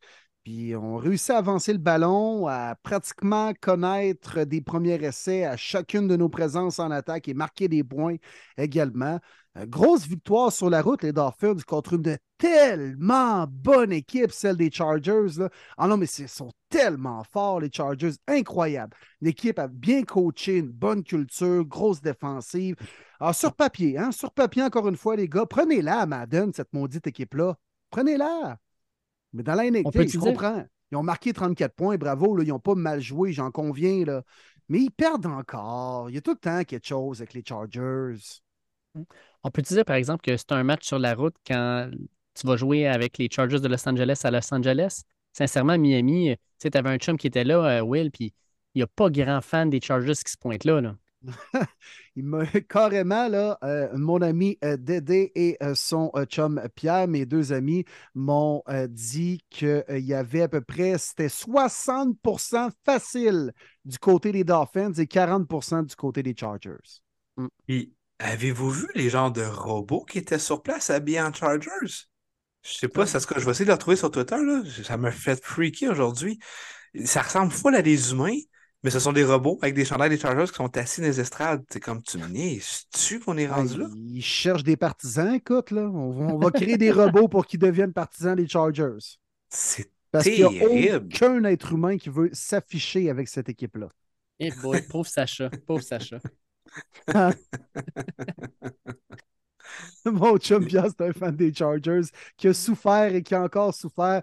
ça a l'air qu'il a pogné les avec un petit verre derrière la cravate. Comme, voyons, on est dans notre stade, puis on se fait intimider par les autres équipes. ben, c'est ça, les... quand tu prends pour une formation qui n'a pas de personnalité. C'est ça. Puka Nakwa. Les gars, ce joueur-là a été le gars le plus réclamé durant les balotages dans vos fantasy drafts. Il a tout simplement excellé en remplacement de Cooper Cup avec 10 attrapés comme recrue. Les Rams qui créent un gros upset. Personne ou presque pense entendre une victoire des Rams, surtout pas de la façon qu'ils ont gagné. 30-13 qu'est-ce qu'on retient de ce match-là? surtout pas notre ami Dave qui était devenu le président directeur général du fan club des Seahawks de Seattle. Moi, j'appelle ça un faux départ. un faux départ parce que. Pas sûr il y avait... parti, là. Ah, ben c'est ça, on n'est on même pas parti, mais Gino Smith, ouf, ça, on se disait tous, ah, l'année dernière, il était excellent, puis il va bâtir là-dessus. C'est le genre de match où tu te demandes, coudon, Gino Smith, c'était-tu un mirage l'an dernier? Est-ce qu'il est revenu le Gino Smith d'il y a 5-6 ans? Euh, on va voir, on va le voir assez rapidement. Mais pour les Seahawks, ce qui fait mal, c'est la blessure à Charles Cross, leur left tackle. Euh, espérons que ça ne soit pas trop grave, qu'il ne soit pas parti trop longtemps, parce que sans lui, la ligne offensive et les jeux qu'on veut appeler, ça ne sera clairement pas pareil. Abraham Lucas s'est blessé aussi. C'est une défaite qui fait mal aux Seahawks au niveau du pointage, au niveau de perdre un match de division, de débuter une saison 0-1, mais aussi au niveau des blessures. Sérieux, c'est une défaite qui fait mal à plein de points de vue. Et on a même signé les vétérans de 40 ans, Jason Peters, hein, hier de mémoire. Ouais. À Seattle, fait que si tu fais ça, c'est parce que tu t'attends pas à voir tes tackles. Non, c'est mm. ça, exact. Mais bravo Rams, Matthew Stafford, grosse performance, faut lui donner. Là. Euh, moi, j'étais premier à acclamer au effort que c'est peut-être l'année de trop Matthew Stafford. On est, la saison est encore jeune, il n'a pas encore été affligé par les blessures. Mais grosse performance, euh, honnêtement, contre une bonne tertiaire, celle des Seahawks. Euh, avec ses receveurs Paco et Toutou. C'est un beau duo, hein? C'est pas, pas aussi un duo qui est dans la patte patrouille, ça? en tout cas, Pokémon, ça, Paco et Toutou. ah, Puka, Puka, Puka. Puka, Puka. Quoi. On passe maintenant, les boys, au Sunday Night Football. Un match qui euh, finalement n'a pas vraiment eu lieu parce qu'il y a une équipe qui s'est présentée sur le terrain. On était attablés, les boys, dans un sports bar d'Atlanta, écouter ce match avec notre ami et collègue Stéphane Cadorette, partager des pichets à 10$ en plus de ça. Puis, euh, sacrement, les Giants qui se font sacré le voler, là. Non, non, mais c'est criminel, perte de même, sérieux, là. Ah, tu regardes les stats, là, tu croirais jamais que ça finit de même. Là. Dak Prescott, 143 verges par la passe. Tony Pollard, 70 verges au sol. CD Lamb, 70 verges, 77 verges par la passe. Tu dis, hey, c'est pas des gros stats. 40-0. Puis les boys, moi, le commentaire le plus pertinent que j'ai vu de tout ça, c'est venu de Mecca Parson aujourd'hui qui est allé déclarer Je ne comprends pas pourquoi les Giants ont gardé Daniel Jones dans le match alors que sa ligne était rendue à ses deuxièmes starters puis qui continuait à se faire frapper. C'est ton corps arrière de franchise, tu viens d'y donner un gros contrat, sors-les de là. Quand c'est le défenseur de l'autre équipe qui dit ça, il y a un maudit problème. Oui, des fois, c'est un message aussi qu'on veut lancer comme quoi que vous êtes vraiment pourris, les boys, vous allez voir, vous êtes vraiment pourris. Euh, il aurait pu se blesser, par contre, ça aurait pu être grave.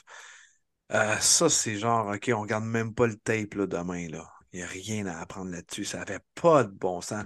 Puis j'espère que ce ne sera pas la tendance, les boys, parce qu'on l'a vu l'année passée. On veut pas des mauvais prime time. Dimanche soir, là-dessus, je me suis couché déçu parce que, bah boy, 40-0, tu veux pas voir ça en prime time à peu près à seul game qu'on pouvait pas l'air trop déçu dans la chambre d'hôtel, mais en tout cas, en tout cas, ça c'est moi. Là. à peu près à seul game qu'on pouvait voir en vrai, en plus de, de, de A à Z dimanche, euh, ben, bien sûr après celle des Falcons, là, mais on pouvait vraiment s'asseoir. On s'est dit, bon, un bon match, Cowboy Giants, grosse rivalité, un peu, un peu, un peu, un peu. La ballon a dégonflé, mon gars, puis. Non, non, mais, mais puis tu sais, je comprends qu'on dit Ouais, c'est un match, puis on est en début de saison, on l'oublie celle-là, puis on se reprend. Ouais, mais ça, c'est le genre de défaite qui laisse des traces. Bien hâte de voir comment les Giants vont rebondir de ça. Sauf erreur, ils affrontent comme les Cards en fin de semaine. Là, fait que bon, meilleure façon de se relancer. Mais j'ai hâte de voir la suite. C'est une genre de défaite qui laisse des traces. Là. Et on va terminer ça, les boys, avec le Monday Night, euh, qui a été assombri après quatre jeux, mais qui a terminé sur un jeu vraiment le fun. Euh, les Jets de New York qui l'emportent 22-16 contre Buffalo en prolongation. Et Yann Aubu nous pose la question Salut à vous trois. J'aimerais savoir, selon vous, qu'est-ce qui explique le fait que Josh Allen prenne autant de mauvaises décisions et c'est toujours le deep pass sans trop de succès? Est-ce que c'est parce que ses receveurs ne font pas les bonnes routes ou simplement parce qu'il se fie trop sur la puissance de son bras?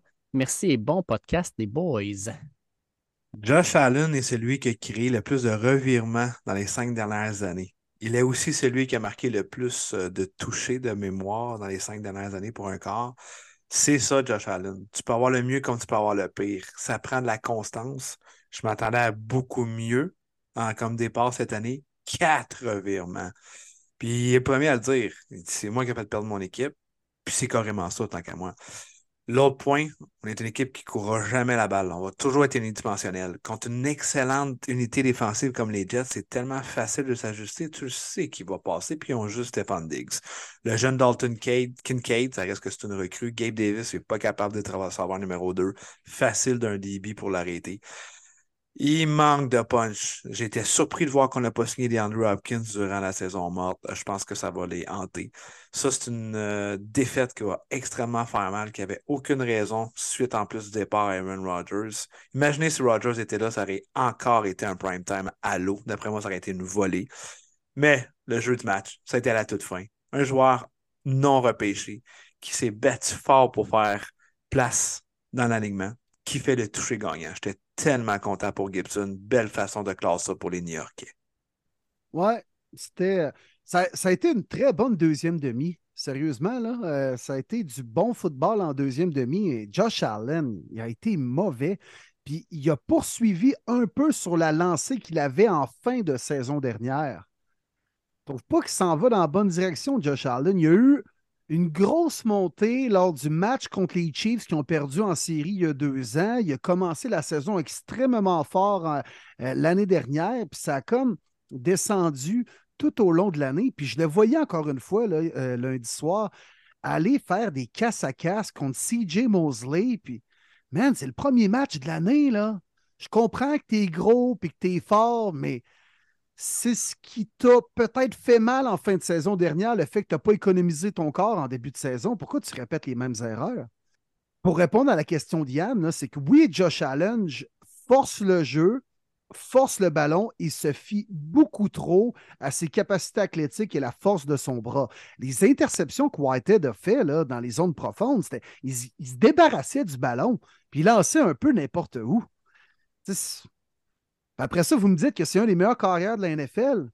Il a le potentiel, mais pas de la façon dont il a, joué euh, lundi soir dernier. Assurément pas. Bon, ben on a fini la semaine 1, les boys. Puis, euh, Will, t'as amené cette idée-là pendant justement le voyage que j'ai trouvé extraordinaire.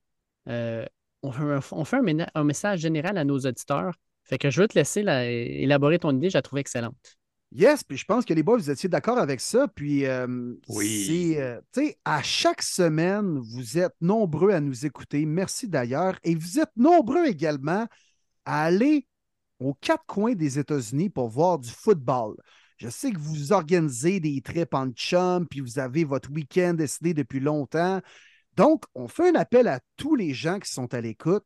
Si vous allez voir, euh, je ne sais pas moi, les Browns contre les Steelers lundi, vous allez voir les Jets contre les Cowboys, name it le match, et vous voulez nous en parler, écrivez-nous.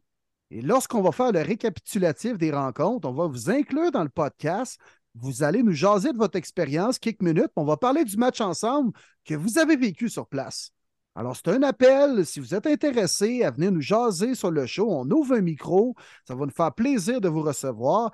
Puis je sais qu'il y a des Québécois qui, à chaque week-end, pour les 16 prochaines semaines, ils vont en avoir qui vont se présenter un peu partout pour aller voir des matchs de foot, même de la NCAA, des 2 en 2, des 3 en 3. Écrivez-nous. Ça va nous faire plaisir de jaser de la game que vous aurez vue sur place. Super idée. Que la page idée. Facebook, euh, Premier Les Buts podcast, nos Twitter respectifs, nos Facebook respectifs, David Gilbert, Martin Saint-Jean, Willy Boivin, euh, notre Facebook Premier Les Buts. Écrivez-nous. On est en 2023, je vois le vert, là, il y a des façons de se rejoindre. là. Écrivez-nous, puis ça va nous faire plaisir de jaser de, du match que vous aurez vécu. Très bonne idée, mon Will. Ouais. C'est vraiment cool, puis ça va faire participer les gens. Puis, comme je l'ai dit, c'est une communauté. hein. On n'est pas juste trois gars qui font le podcast. On, est, on est une méchante grosse gang autour de ça. Puis, moi, je trouve juste ça cool de faire participer les gens à notre façon.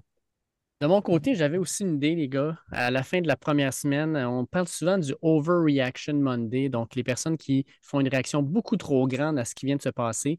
Puis moi, je me suis dit, pourquoi on n'amène pas ça à une, réaction beaucoup trop exagérée? Tu sais, question de, de- de- d'aller un peu trop loin dans ce dans ce concept-là. Ouais. Je vais y aller avec la mienne, les gars. Puis si vous, avez- vous voulez embarquer, vous en, vous en donnez une aussi pour vous autres. Moi, ma, ma- ma réaction euh, beaucoup trop grande cette semaine, c'est de dire Kenny Pickett, c'est vrai que les mains sont beaucoup trop petites. Euh, il n'est pas capable. Il, il, il pleuvait à Ah, Pittsburgh, puis regardez c'est ça, il n'est pas capable de rien faire.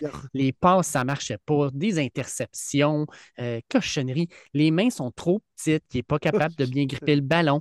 Euh, heureusement, il n'a pas perdu de fumble parce que ça aurait été le bout de la merde. Ça aurait confirmé toutes les théories. Mais euh, il a les mains trop petites. Pour moi, c'est c'est fini. C'est fini. Il n'a pas les mains assez grandes pour avoir du succès dans cette ligue-là. Puis clairement, ben, on l'a vu contre les 49ers, ça n'a pas marché. Mais non, mais un corps arrière qui a les mains du serveur dans Film de peur 2 ne peut pas réussir dans la NFL. oh mon Dieu! Hey, ça, ça fait peur.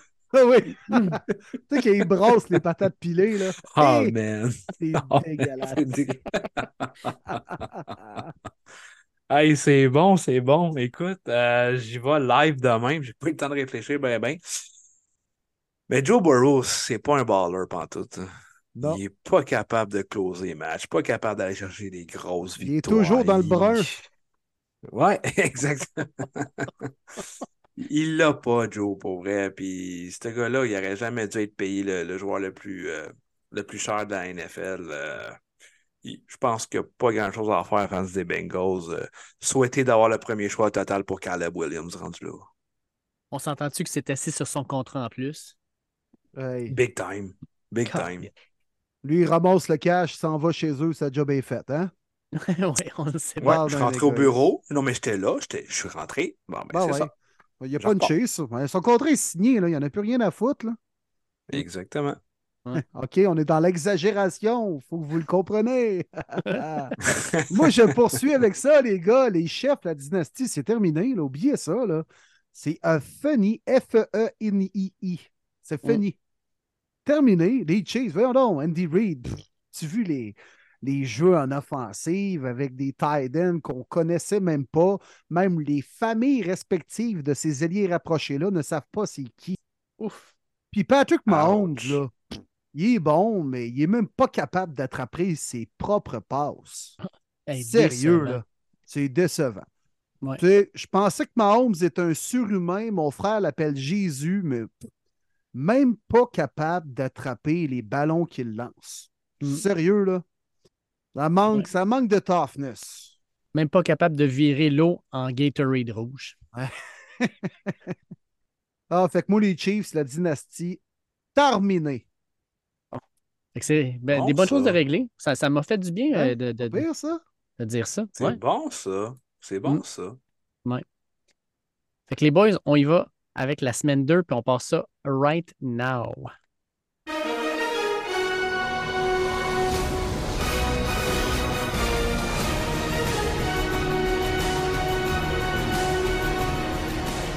Les Vikings du Minnesota qui seront en visite à Philadelphie pour le premier prime time de la semaine, jeudi soir. Les Vikings 0-1 contre les Eagles 1-0. Les Eagles qu'on dit victoire euh, pas très convaincante et les Vikings qui l'ont échappé. Je pense qu'on peut tous se le dire contre les Buccaneers. Je m'attends à un bon match. Moi, les boys, j'ai très, très hâte de voir ce jeudi soir-là. Ouais. Moi aussi, je pense que ça va donner droit à un bon spectacle avec du talent sur le terrain, assurément. Mais on dirait qu'à chaque fois que les Vikings Squall sont en visite dans la jungle de Philadelphie, ils se font sacrer une volée. Ça remonte au championnat de conférence où Case Keenum était le corps arrière des Vikings. Ah oui. T'es fait ramasser contre les Eagles et Nick Foles qui par la suite allait gagner le Super Bowl. L'an dernier, c'était, je crois, le deuxième Monday Night de la saison. Euh, Kirk Cousins, Cameron Kirk et les Vikings se rendent à Philadelphie. On se fait sacrer une volée. On se fera un peu moins sacrer une volée, mais je m'attends à une victoire des Aigles à domicile. Je pense qu'on veut rebondir de notre semi-contre-performance face aux Pats. On n'a clairement pas joué quatre quarts, puis je pense que ça fatiguait bien des vétérans, même Jalen Hurts et l'entraîneur lui-même. On va vouloir se reprendre. Moi, j'y vais avec une victoire des Fly, Eagles Fly à leur premier match à domicile. Hey Martin, euh, que- qu'est-ce qui s'est passé déjà? C'est c'est qui qui a fait l'interception? Euh, Slater. Slater. Ah, ok, ok, c'est bon. Parfait. Je voulais juste être sûr que ça ne soit pas Darius Slay, Slayer. Euh, euh, en gros, euh, je pense que ça va être un match où la défensive de Philadelphie va se lever, mais surtout, surtout, moi, je pense que c'est Jalen Hurts qui va connaître un bon match. On s'entend de jouer contre les défensives de Bill Belichick, c'est toujours difficile. Et là, on va jouer contre une défensive de- des Vikings qui a laissé les Bucks de Tampa Bay les battre. Fait que j'ai l'impression, moi, qu'on va avoir vraiment là, un- une belle victoire des, Eagles. Puis les Vikings euh, vont vendre chèrement leur peau, j'ai l'impression. Je pense qu'on va avoir un bon match de Justin Jefferson ainsi que de Jordan Addison, d'ailleurs, que j'ai beaucoup aimé lors de son premier match, mais ça ne sera pas assez. Les Eagles ont trop d'armes, puis ils vont euh, vouloir mettre, comme tu disais, Will, un point d'exclamation sur leur début de saison. Eagles, moi aussi, les boys. Euh, mais je suis d'accord avec toi, j'ai beaucoup aimé le premier euh, départ de Jordan Addison. Lui qui a joué seulement 56% des snaps. On a préféré de faire le duel, euh, le duo, excusez, Jefferson et Osborne pendant 90%. Donc, je crois qu'on va plus de Jordan Addison. De plus que James Bradbury, le deuxième demi de coin des Eagles, a été officiellement out. Donc, euh, moi, je m'attends à un gros match de Jordan Addison. Puis, je suis un petit peu aussi dans le même avis que Will, que je pense être plus serré. Mais euh, ça reste que les Eagles à la maison prime time. euh, non, je m'attends pas à ce que les Vikings gagnent. Donc, Eagles pour moi, messieurs. En passant, les gars, parce que j'ai oublié de le faire il y a exactement cinq minutes, euh, nos prédictions de la semaine 1, euh, Martin et Will, vous menez 9 bonnes prédictions sur 16 matchs, ce qui vous donne une moyenne euh, au-dessus de 500, euh, mais en bas de 60% De mon côté, ça a été euh, la débandade. J'ai n'ai que 7 bonnes prédictions sur 16, ce qui me donne beaucoup moins que 50% Inquiétez-vous pas, je vais rebondir à la semaine 2, je le sens.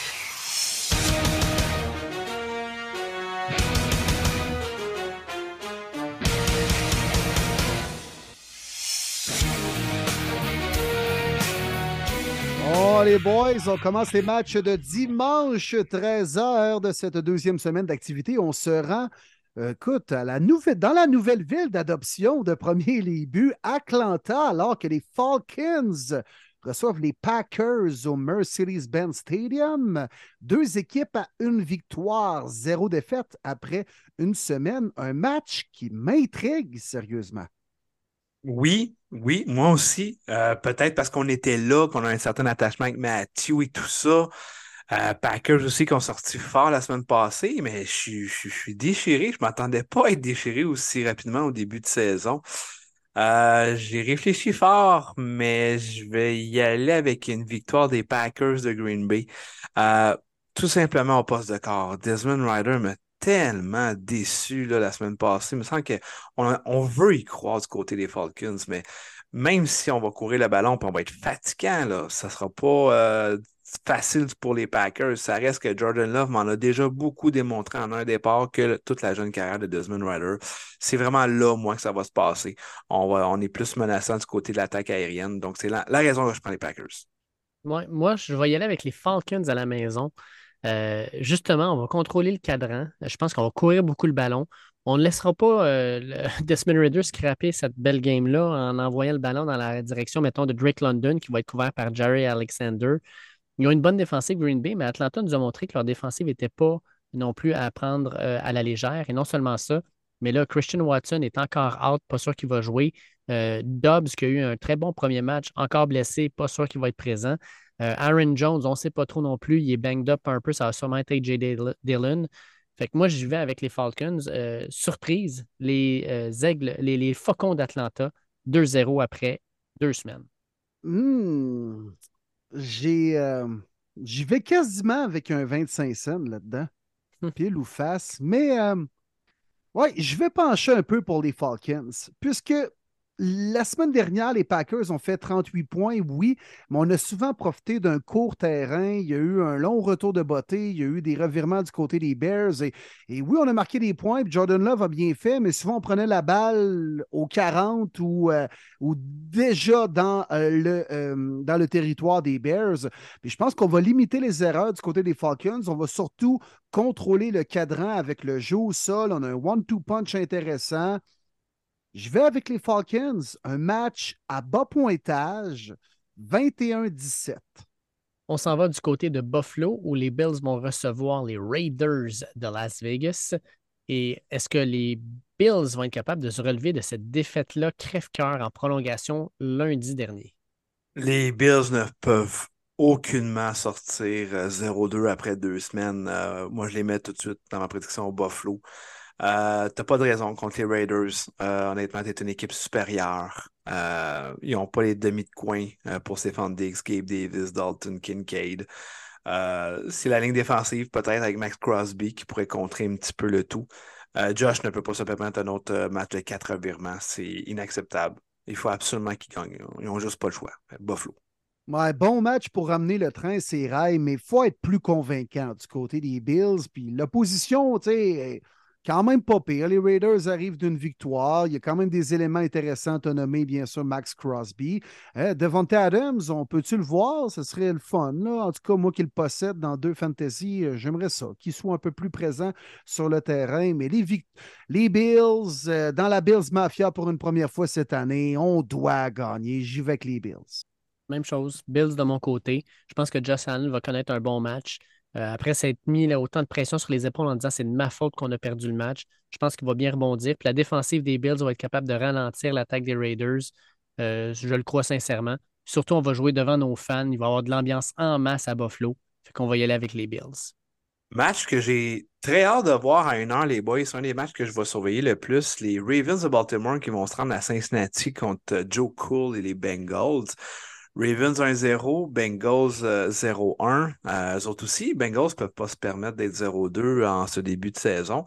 Est-ce que Joe Burrow va être capable de bien rebondir contre euh, les Ravens? Lamar Jackson va être plus dominant. Comment qu'on voit ce match-là? Autant que Joe Burrow a de la misère contre les Browns, il est plutôt à l'aise lorsqu'il affronte les Corbeaux. Alors, c'est un bon match pour les Bengals de pouvoir un peu relancer la machine. On va espérer, une meilleure météo pour pouvoir y aller un peu plus avec un cahier de jeu ouvert au niveau du, du jeu aérien. Euh, et là, Joe Burrow, une semaine complète d'entraînement. Je pense qu'on va vouloir retrouver nos aises offensivement. La défensive des, Ravens n'a pas été vraiment convaincante la semaine dernière. Moi, je trouve qu'il y a des trous quand même dans cette défensive-là, même si on a le bon uh, Roquan Smith dans le centre de la défensive. J'y vais avec les Bengals à la maison, mais je pense que ça va être quand même un match qui va nous garder sur le bout du divan jusqu'à la fin du quatrième quart. Puis c'est bien sûr un match que moi, je vais regarder avec intérêt parce que ça a quand même un petit peu d'incidence dans notre division. Bengals de mon côté aussi, parce que qui va couvrir Jamar Chase? Tu sais, Marlon Humphrey est blessé, n'est pas là. Euh, la tertiaire des Ravens est, fait pitié, est beaucoup moins forte qu'elle l'était. Puis elle va se ramasser contre justement Jamar Chase, T. Higgins, euh, Boyd. Fait que je pense qu'il va y avoir un bon rebound de la part de Joe Burrow qui va connaître en passant une semaine complète d'entraînement aussi. Euh, il n'y a pas vraiment eu d'off-season. Fait que je pense que ça va être un, match où le synchronisme va être de retour. Puis pour les Ravens, me protéger Mme Jackson, ça va être difficile. Je pense que Trey Rickson va être souvent dans l'arrière-terrain. Il va mettre de la pression euh, sur cette équipe-là. Puis euh, non, moi, je vais avec la victoire des Bengals. Puis je pense que ça va être une victoire un peu plus facile que le monde le pense. Je pense que ça pourrait être un genre de 24-13 ou même un 27-13. Je vais également avec vous, les boys. Euh, victoire des Bengals. Euh, comme je le disais, il ne faut vraiment pas être 0-2. Euh, je pense qu'on a les éléments offensifs. Hey, T. Higgins, 8 targets, pas de cash la semaine passée. Ça, ça m'a fait halluciner. Mm. je pense que les va s'en prendre. je m'attends à un match de 100 verges et plus de sa part, T. Higgins. Comme tu dis, John Chase. Je pense que Joe Burrow a un gros match. J'ai quand même hâte de voir comment Clamore va répondre avec les différentes armes offensives intéressantes. Surtout si Mark Andrews revient. Je pense qu'il va y avoir beaucoup, beaucoup de points dans ce match-là, les boys. Les gens de Fantasy vont être contents.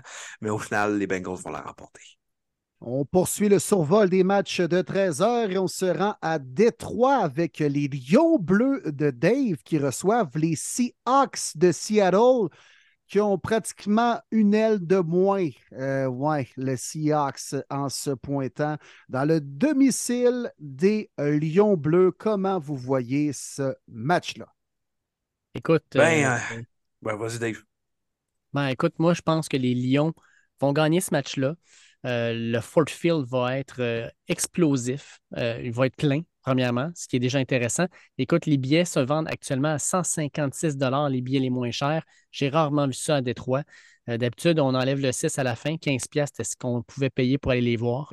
il y a clairement un buzz. On va le prendre. Mais moi, c'est à cause que Seattle, avec la perte de leurs deux tackles, c'est qui qui va bloquer? Aiden Hutchison. Il était dans le backfield des Chiefs tout le match. Il a été vraiment pénible pour euh, Jawan Taylor. Ben là, euh, ça ne sera pas Jawan Taylor qui va être devant lui. Là. Ça va être, euh, on ne sait pas trop qui encore. Fait moi, je pense qu'Aiden Hutchison va mettre beaucoup de pression sur Geno Smith. ça va être un match à haut pointage, aussi, parce que j'ai l'impression que malgré tout, on n'a pas une tertiaire à tout casser avec les Lions. Puis on va jouer contre un bon trio de receveurs. Puis de notre côté, ben, je pense que les, Lions vont prendre avantage de la défensive des Seahawks, puis on va aller marquer plusieurs points. Amon Ross and Brown va connaître un autre fort match. Victoire des Lions, 34-28. Wow, wow, beaucoup de points. Écoute, euh, je vais essayer ma prédiction. Les Lions, pour moi, euh, ça va jouer vraiment sur la ligne de mêlée. Quand tu perds un tackle, c'est énorme, mais quand tu en perds deux la même semaine, ça fait mal. En plus que tu ramènes un vétéran de 40 ans, euh, je leur souhaite qu'il soit déjà en shape, game shape pour dimanche, parce que si c'est lui qui compte Hutchinson, là, il, là, ça sera vraiment pas beau. moi, je mise beaucoup sur le one-two punch de David Montgomery et Jamar Gibbs du côté des Lions. Euh, je pense qu'on va les utiliser à profusion. Après ça, faire des play action. Je surveille un Sam Laporta peut-être aussi également dans le play action. Euh, je pense que ça va être serré. Peut-être pas autant de points de ma part, mais je vais avec une victoire là, des Lions euh, style de 24-20. Je m'attends encore à un gros match, les gars, de celui que j'appelle Saint-Brun, Amondra euh, Saint-Brown, qui est euh, un poison en offensive quasiment. Il court des tracés partout sur le terrain. Euh, je pense qu'on va le voir encore présent dans, ce match-là avec des, des courses attrapées, des jeux à plus long développement. Puis vous avez mis le doigt sur le bobo. On ne sera pas capable de contenir l'excellent Hutchinson en défensive. Alors, je prends les Lions bleus comme vous, la famille. Les Chargers joueront comme à la maison, sur la route finalement, euh, en allant euh, contre les Titans du Tennessee. Match euh, quand même intéressant, deux équipes 0-1 pour vous qui gagne ce match-là. Là, je les ai assez vantés. Pas le choix de les prendre, hein? Les Chargers. Aucune raison d'échapper ça à Tennessee. On n'a pas eu de blessure à ce que je me souvienne, en tout cas grave, du côté des Chargers. On était capable de mettre 34 points sur le board. Si les Titans sont capables d'en mettre plus que ça, ça va être la fin du monde pour les Chargers. Euh, je vois aucune façon comment que les Titans, à moins que Derrick Henry court pour 30-35 fois, contrôle le ballon peut-être, mais l'offensive des Chargers, on l'a est capable de répondre. Maintenant, c'est la défensive de shutdown et Derrick Henry et le tout devrait bien aller. Donc, euh, ça aussi pour moi, c'est euh, impardonnable. Les Chargers ne peuvent pas échapper ça. Je vais aller avec les Titans. Oh! Oh! Oh! J'aime Ouais. Ouais, les Titans à la maison, on va courir la balle. Je pense. Ryan Tannehill ne peut pas être aussi mauvais que la semaine dernière. Es-tu sûr? C'est ça que je m'en allais Pas convaincu. Pas convaincu, mais j'y pense. Mais au pire, il va être égal à lui-même. Mais pas plus poche. Fait que non, j'y vais avec les Titans. Je pense que Jeffrey Simmons va compliquer la vie de Justin Herbert. Euh, ça prend des surprises dans une semaine de la NFL, puis j'y vais avec les Titans. C'est mon choix. Je respecte ton choix, mais moi, je ne me mettrai jamais derrière une équipe avec Ryan Tannehill comme corps arrière. Je vais y aller avec Justin Herbert et les Chargers. Ça va être un match où, euh, comme tu disais, Martin, il va y avoir deux types d'attaques. Une qui va vouloir faire des drives de 6, 7, 8 minutes, puis une autre qui va vouloir en faire de 1 minute et demie, 2 minutes. Moi, ce qui fait la différence, c'est la tertiaire de Tennessee qui ne sera pas capable de couvrir les trois tours des Chargers. Puis Austin Eckler ne pourra pas courir, mais va être capable de recevoir le ballon quand on va lui passer. Fait que je pense qu'on va contrôler vraiment Justin, euh, Jeffrey Simmons dans le milieu en passant le ballon, en faisant des quick screens, des trucs de même, puis ça va aider. Fait que je pense que je vais avec les Chargers, moi aussi. Le MVP des fantasy, Justin Fields, se rend à Tampa Bay pour affronter le boulanger et les Buccaneers, les Bears qu'on attendait fortement à 0-1, contre les Bucks qu'on n'attendait pas à 1-0. Messieurs, vos prédictions. Hmm, pour de vrai, c'est euh, intriguant ce match-là. Est-ce que les Bears vont être capables de, de mieux performer et de rebondir de leur contre-performance? Et de l'autre côté, est-ce que les Bucks pourront poursuivre sur leur mini-lancée? Ah, c'est des questions intéressantes. Euh, Oh là là. Écoute, la défensive des Bucks a été solide. Puis euh, Kenzie, qu'on a repêché en première ronde, à côté de Vitavi. On a le bon vieux Lavante David. Devon White, il y en a perdu, mais quand même, c'est pas le dernier des secondaires. Euh, Antoine Winfield a joué un gros match. Je pense qu'ils vont compliquer la vie des Bears. Puis Justin Fields, euh, rapidement qu'il y a de la pression, sort de sa pochette, se met à courir parce qu'il n'est jamais à l'aise de passer vraiment le ballon à l'extérieur de sa pochette. Ouais, je vais y aller avec les Buccaneers à la maison dans le bateau de pirates du Raymond James Stadium. Ouais, un 2 en 2 pour euh, le boulanger. J'aime ça. Moi, je vais du même côté que toi, mon Will. Je vais avec les Bucks aussi. Les Bucks qui euh, créent une défensive quand même intéressante. Puis je ne vois pas les Bears être capables de faire mieux qu'ils ont fait la semaine dernière avec les Packers, qui ont une défensive qui, selon moi, est semblable. Au niveau de l'attaque, les Bucks, ben, ils ont un certain Mike Evans, ils ont Godwin. Les Bears n'ont pas les gars pour pouvoir les couvrir. On avait déjà une défensive qui avait l'air un peu perdue la semaine dernière. Ça risque d'être encore le cas.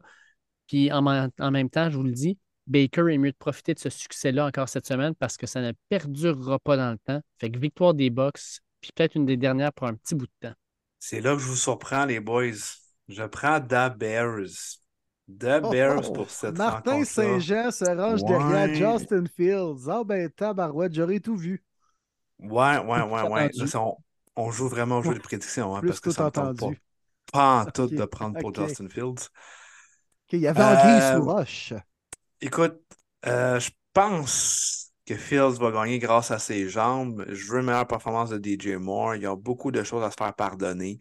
C'est pas vrai que je vais dire que Baker Mayfield s'est rendu un corps partant dans cette ligue-là et que tout va bien. Non, non, non. Je pense que ça va être lui le problème et qu'il va chier dans la pelle en bon québécois alors qu'on attend une victoire des Buccaneers. Et ce sera la surprise, victoire des Bears. Oh, que j'attends avec impatience ce match-là. Probablement pas probablement, le meilleur au programme à 13h, les Chiefs de Kansas City qui se rendent à Jacksonville pour affronter les Jaguars, un duel entre Patrick Mahomes et la drag queen Trevor Lawrence. Et moi, les boys, c'est là mon fameux upset. J'y vais avec les Jaguars de Jacksonville. Je pense qu'ils prendront leur revanche sur le match Ah, en séries éliminatoires. Tant que ça, un upset? Ben, quand même, je veux dire, euh, je pense que Jacksonville, il y a un an, on n'aurait jamais cru qu'ils allaient battre Kansas City. Je pense que Jacksonville, leur premier match contre les Colts, ont montré certaines bonnes choses sans plus. Mais je pense qu'en même temps, Jacksonville regardait le deuxième match, celui de la deuxième semaine, en se disant les Colts, on a le talent pour les battre. On va les battre sans trop se casser la tête. Ils ont dû se casser la tête un peu parce que je pense qu'ils ont pris un peu trop à la légère, mais ils attendent, attendent la semaine 2. Je pense qu'ils étaient déjà encerclés quand la, la, la- la cédule est sortie au mois de mai. Je pense que les Jaguars vont sortir avec énormément d'agressivité. Comme on dit en bon français, ils vont sortir les crocs. Ouf, hein? Hein? Et euh, je vais avec une victoire des Jaguars. Puis j'aurais pas pensé dire ça, mais les Chiefs partiront la saison 0-2. Euh, fait que j'y vais avec les Jaguars, un genre de 27-21. Pour ma part, j'y vais avec les Chiefs. Une victoire qui leur fera du bien et une défaite qui fera du bien aux Jaguars aussi. Dans le sens que c'est là qu'on veut les perdre, ces matchs-là, et non plus tard, en janvier. C'est là qu'on va dire, écoutez les boys, on est bien beau, on est bien fin, euh, mais il faut vraiment jouer 60 minutes pour aller chercher des, grosses victoires. Puis je pense que c'est une défaite qu'on va beaucoup apprendre. Je ne m'attends pas à une volée, mais je m'attends au retour de Travis Kelsey. Je m'attends à ce que les receveurs ne dropperont pas 10 ballons non plus. Je m'attends à ce qu'on va être capable de bien exploiter la tertiaire qui était une faiblesse du côté des Jaguars. Il va avoir beaucoup de points. Je pense que Trevor Lawrence va quand même bien livrer la marchandise, mais je pense que le retour de Chris Jones va faire arrêter l'attaque au sol avec Travis Etienne. Deux gros éléments quand même. Kelsey Jones, on s'entend. Euh, donc, pour moi, victoire des Chiefs qui sont 1-1 et les Jaguars aussi. L'élément clé dans ce match, le retour du numéro 95 en défensive, Chris Jones, assurément. Et je ne veux pas gager sur Patrick Mahomes pour une deuxième défaite de suite. Moi aussi, j'y vais avec les Chiefs, les chefs. Et tu sais, mis à part Kadarius Tony qui échappait ses clés de char sans bon sens le jeudi soir dernier, euh, m'amener, tu peux pas échapper autant de ballons et faire autant d'erreurs deux matchs de suite. Je pense que les gars vont vouloir performer pour Mahomes qui, lui, se défonçait malgré tout sur le terrain. Puis Tony, ben, tu mettras de la colle t- sur tes mains, là, comme Franklin dans les remplaçants. Là. Puis écoute, tu feras ça. Puis euh, les Chiefs vont gagner. Moi aussi, je me range comme Marty derrière les chefs. Probablement le pire duel de la fin de semaine. Les Colts d'Indianapolis qui rendent visite aux Texans de Houston. Je dis l'un des pires. Sur papier, ça a effectivement l'air d'un duel vraiment pas super. On pourrait peut-être être surpris.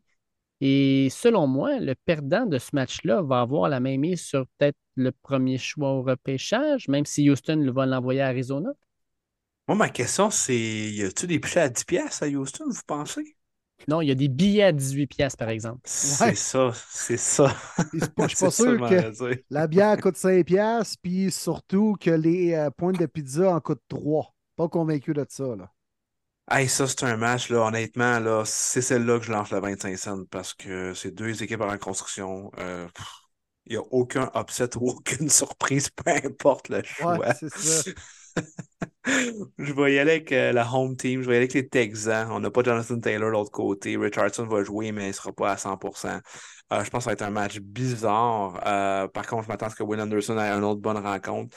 CJ Stroud, s'il pourrait avoir un bon match à 300 verges, je pense que ça pourrait être très bien pour sa jeune carrière et pour les partisans des Texans.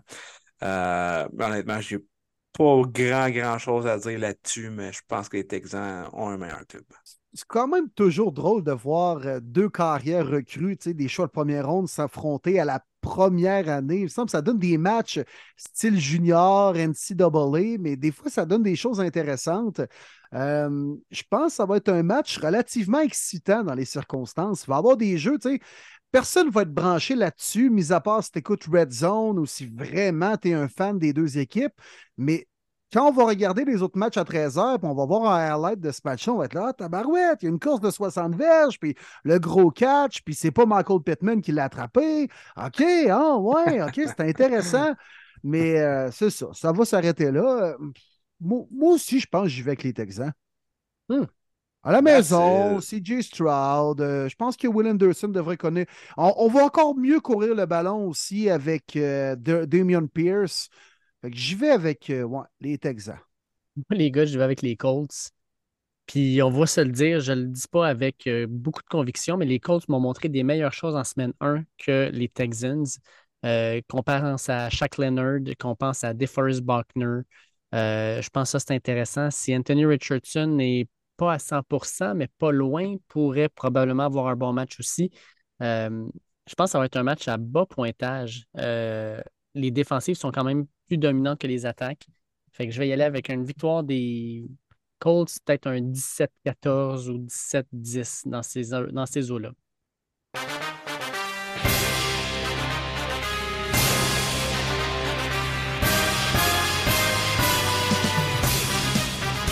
À 16h sur Fox, les 49ers de San Francisco et Cal Shanahan vont débarquer au SoFi Stadium pour y faire face les Rams de Los Angeles et notre cher coach Sean McVay.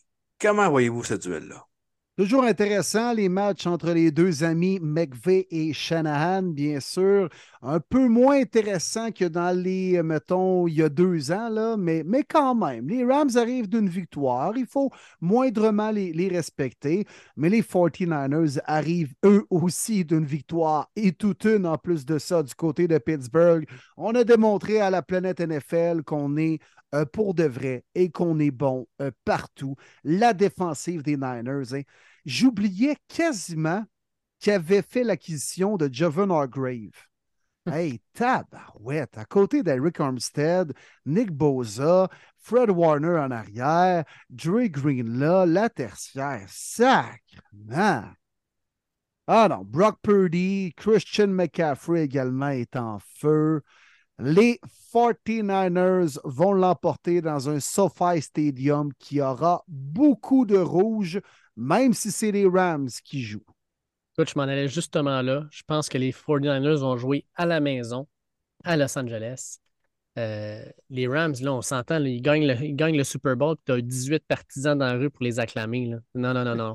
49ers, il va en avoir du monde là. Puis je pense que c'est Matthew Stafford qui va avoir de la misère à faire ses jeux quand il va être à l'attaque. Je pense qu'il va avoir beaucoup de bruit. Puis euh, je pense que Shanahan va montrer encore une fois à McVay que crème, il est vraiment fort, puis qu'il a une défensive de feu et son attaque aussi. Fait que j'y vais avec les 49ers aussi dans une victoire relativement facile. Les Rams vont revenir sur terre. Ouais, mais on n'aura pas de débat là, les boys. On va y aller avec la famille. Les Niners, pour moi aussi, il y a tellement trop de talent du côté de San Francisco. Euh, Carl Shanahan, euh, je pense qu'il va s'amuser contre Sean McVay, malheureusement, qui n'aura pas les éléments qu'il aimerait pour pouvoir rivaliser avec son bon ami. Euh, les Rams, on s'entend que ça reste une année euh, quand même difficile, même si on a eu un très bon départ à Seattle. Comme tu dis si bien, Dave, on va revenir à la réalité avec une victoire des Niners. On sera en Arizona, les boys. Un match euh, où deux équipes ont quelque chose à prouver, peut-être une plus que l'autre. Les Giants qui se sont fait sacrer une méchante volée face aux Cowboys. Meilleur moyen de pouvoir se reprendre, eh bien, c'est d'affronter la pire équipe de la NFL, Giants Cardinals. Giants, ils vont arriver avec le couteau entre les dents. Ils vont vouloir venger l'affront qu'ils ont eu dimanche dernier. Ils vont sacrer une volée aux Cards. C'est comme genre le gars qui euh, tu sais, là, va se ramasser avec le- un, un- un- un plus jeune, là, plus petit, plus maigrichon, puis il se dit quand même, on va se défouler sur lui. Pas correct de le faire, mais ils vont le faire quand même. Victoire des Giants. Wow! C'était le petit roux dans le cours d'école là, qui a les barniques, là, puis euh, ouais, pauvre lui. Ouais, là, il y a cette game-là aussi, il n'y a pas, il y a vraiment aucune raison du côté des Giants. On a, on est beaucoup plus talentueux.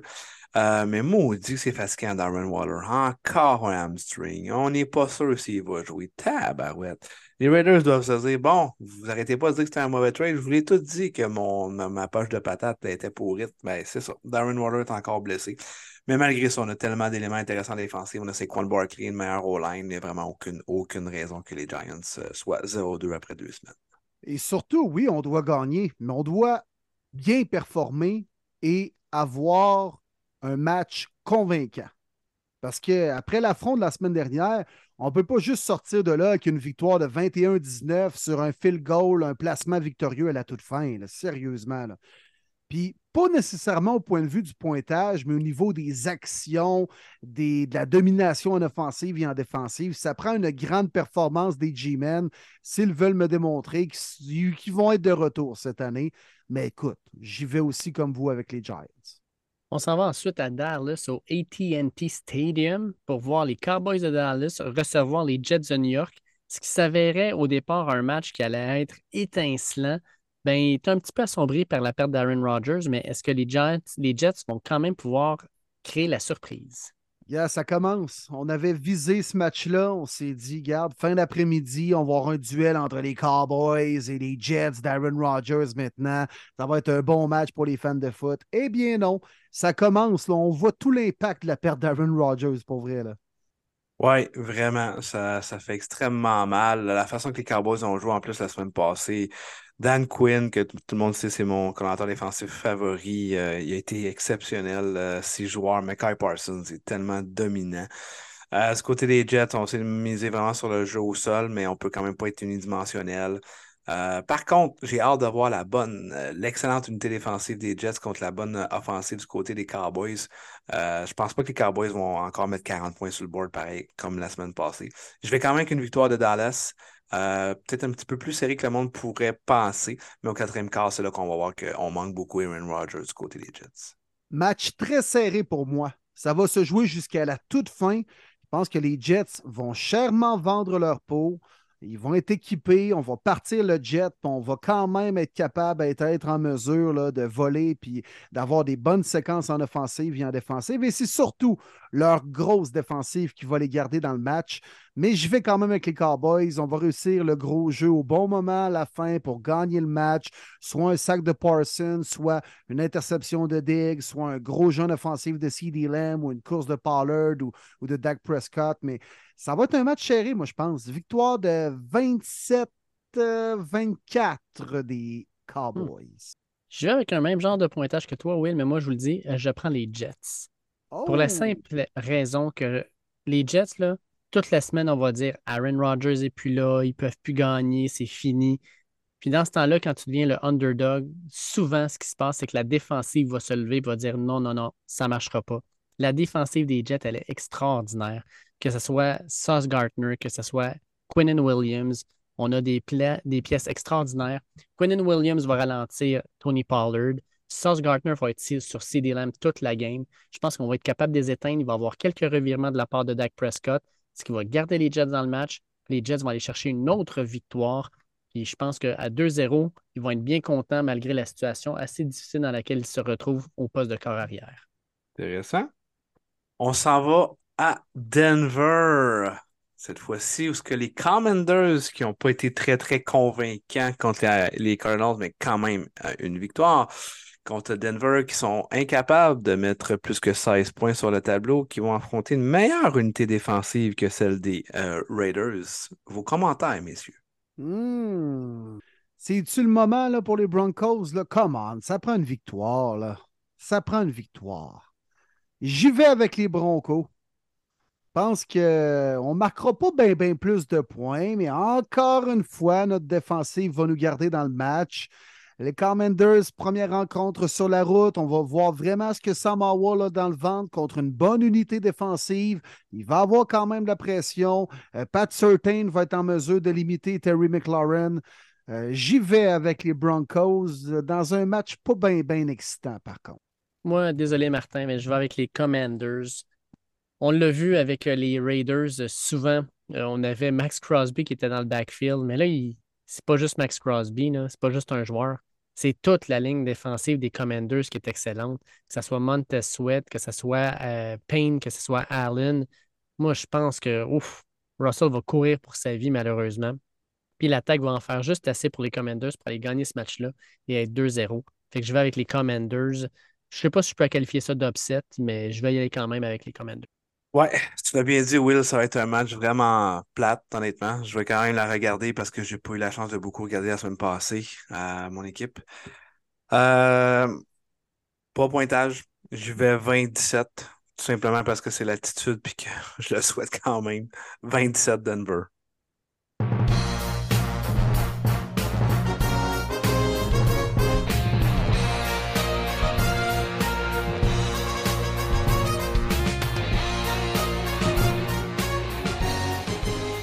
Sunday Night Football, les boys, à NBC avec Carrie Underwood qui nous interprète la chanson tout juste avant l'entrée sur le terrain des joueurs et ce sera les Patriots de la Nouvelle-Angleterre qui reçoivent les Dauphins de Miami. Duel de division important et on verra si les Pats pourront encore une fois donner une bonne opposition à une bonne équipe. Moi, je vais y aller avec les Dolphins. Ils m'ont grandement impressionné la semaine dernière. Écoute, McDaniel, la façon qu'il utilise Tyreek Hill, il le rend dangereux avant même que le ballon soit snappé au corps arrière. On le fait bouger, on lui donne de la vitesse avant même que le jeu commence, ce qui fait en sorte que le demi de coin est immobile alors que lui arrive déjà avec une bonne dose de vitesse. Puis Tyreek Hill, il est capable de mettre une deuxième puis une troisième vitesse. Oui, Bill Belichick aime ça, euh, avoir des, des défensifs qui sont capables d'enlever la partie la plus importante d'une attaque mais ils ne seront pas capables de ralentir Tyreek Hill. Puis je vous rappelle que les Dolphins, ils ont le numéro des Pats dernièrement. J'y vais avec victoire des Dolphins. Bon Sunday Night Football, honnêtement. Très, très hâte de voir ce match de, division. Euh, moi aussi, je me penche du côté des Dolphins. J'ai été impressionné par leur offensive. Il euh, faut par contre que Vic Fangio euh, ramène cette défensive-là en une bonne unité. Euh, je pense qu'il va arrêter le jeu au sol, va vouloir laisser Mac Jones, même s'il a lancé 300 verges la semaine passée. Euh, je pense pas que ça va, euh, ça va être la même chose cette semaine. Match serré, par contre, je vois pas Miami non plus mettre 36 points sur le tableau, mais je vois personne être capable de couvrir Tyreek Hill du côté des Pats. Il y a avec une surprise. Je me range du côté des Patriotes. Je hmm. pense qu'on va poursuivre notre excellente deuxième demi du dernier match face aux Eagles. Mac Jones beaucoup plus convaincant avec Bill O'Brien. On a quand même bien circulé le ballon. Euh, j'ai beaucoup aimé également le duo avec euh, Stevenson et le bon vieux Ziki. Hunter Henry a connu un match dominant. On va encore l'utiliser. La défensive des Pats va être pas mal moins chancelante que celle des Chargers la semaine dernière. La pression va se rendre plus rapidement à Toua. On va être capable avec les, schémas défensifs puis les fameux jeux. Bill, c'est un gars tertiaire. Il a toujours été très bon pour gérer ses demi-défensifs. On va essayer de trouver un plan de match pour limiter Tyreek Hill, même si, même si c'est beaucoup plus facile à dire qu'à faire. Mais je pense que les Pats ont tout ce qu'il faut pour surprendre. J'y vais avec une victoire serrée 26-24. Nice.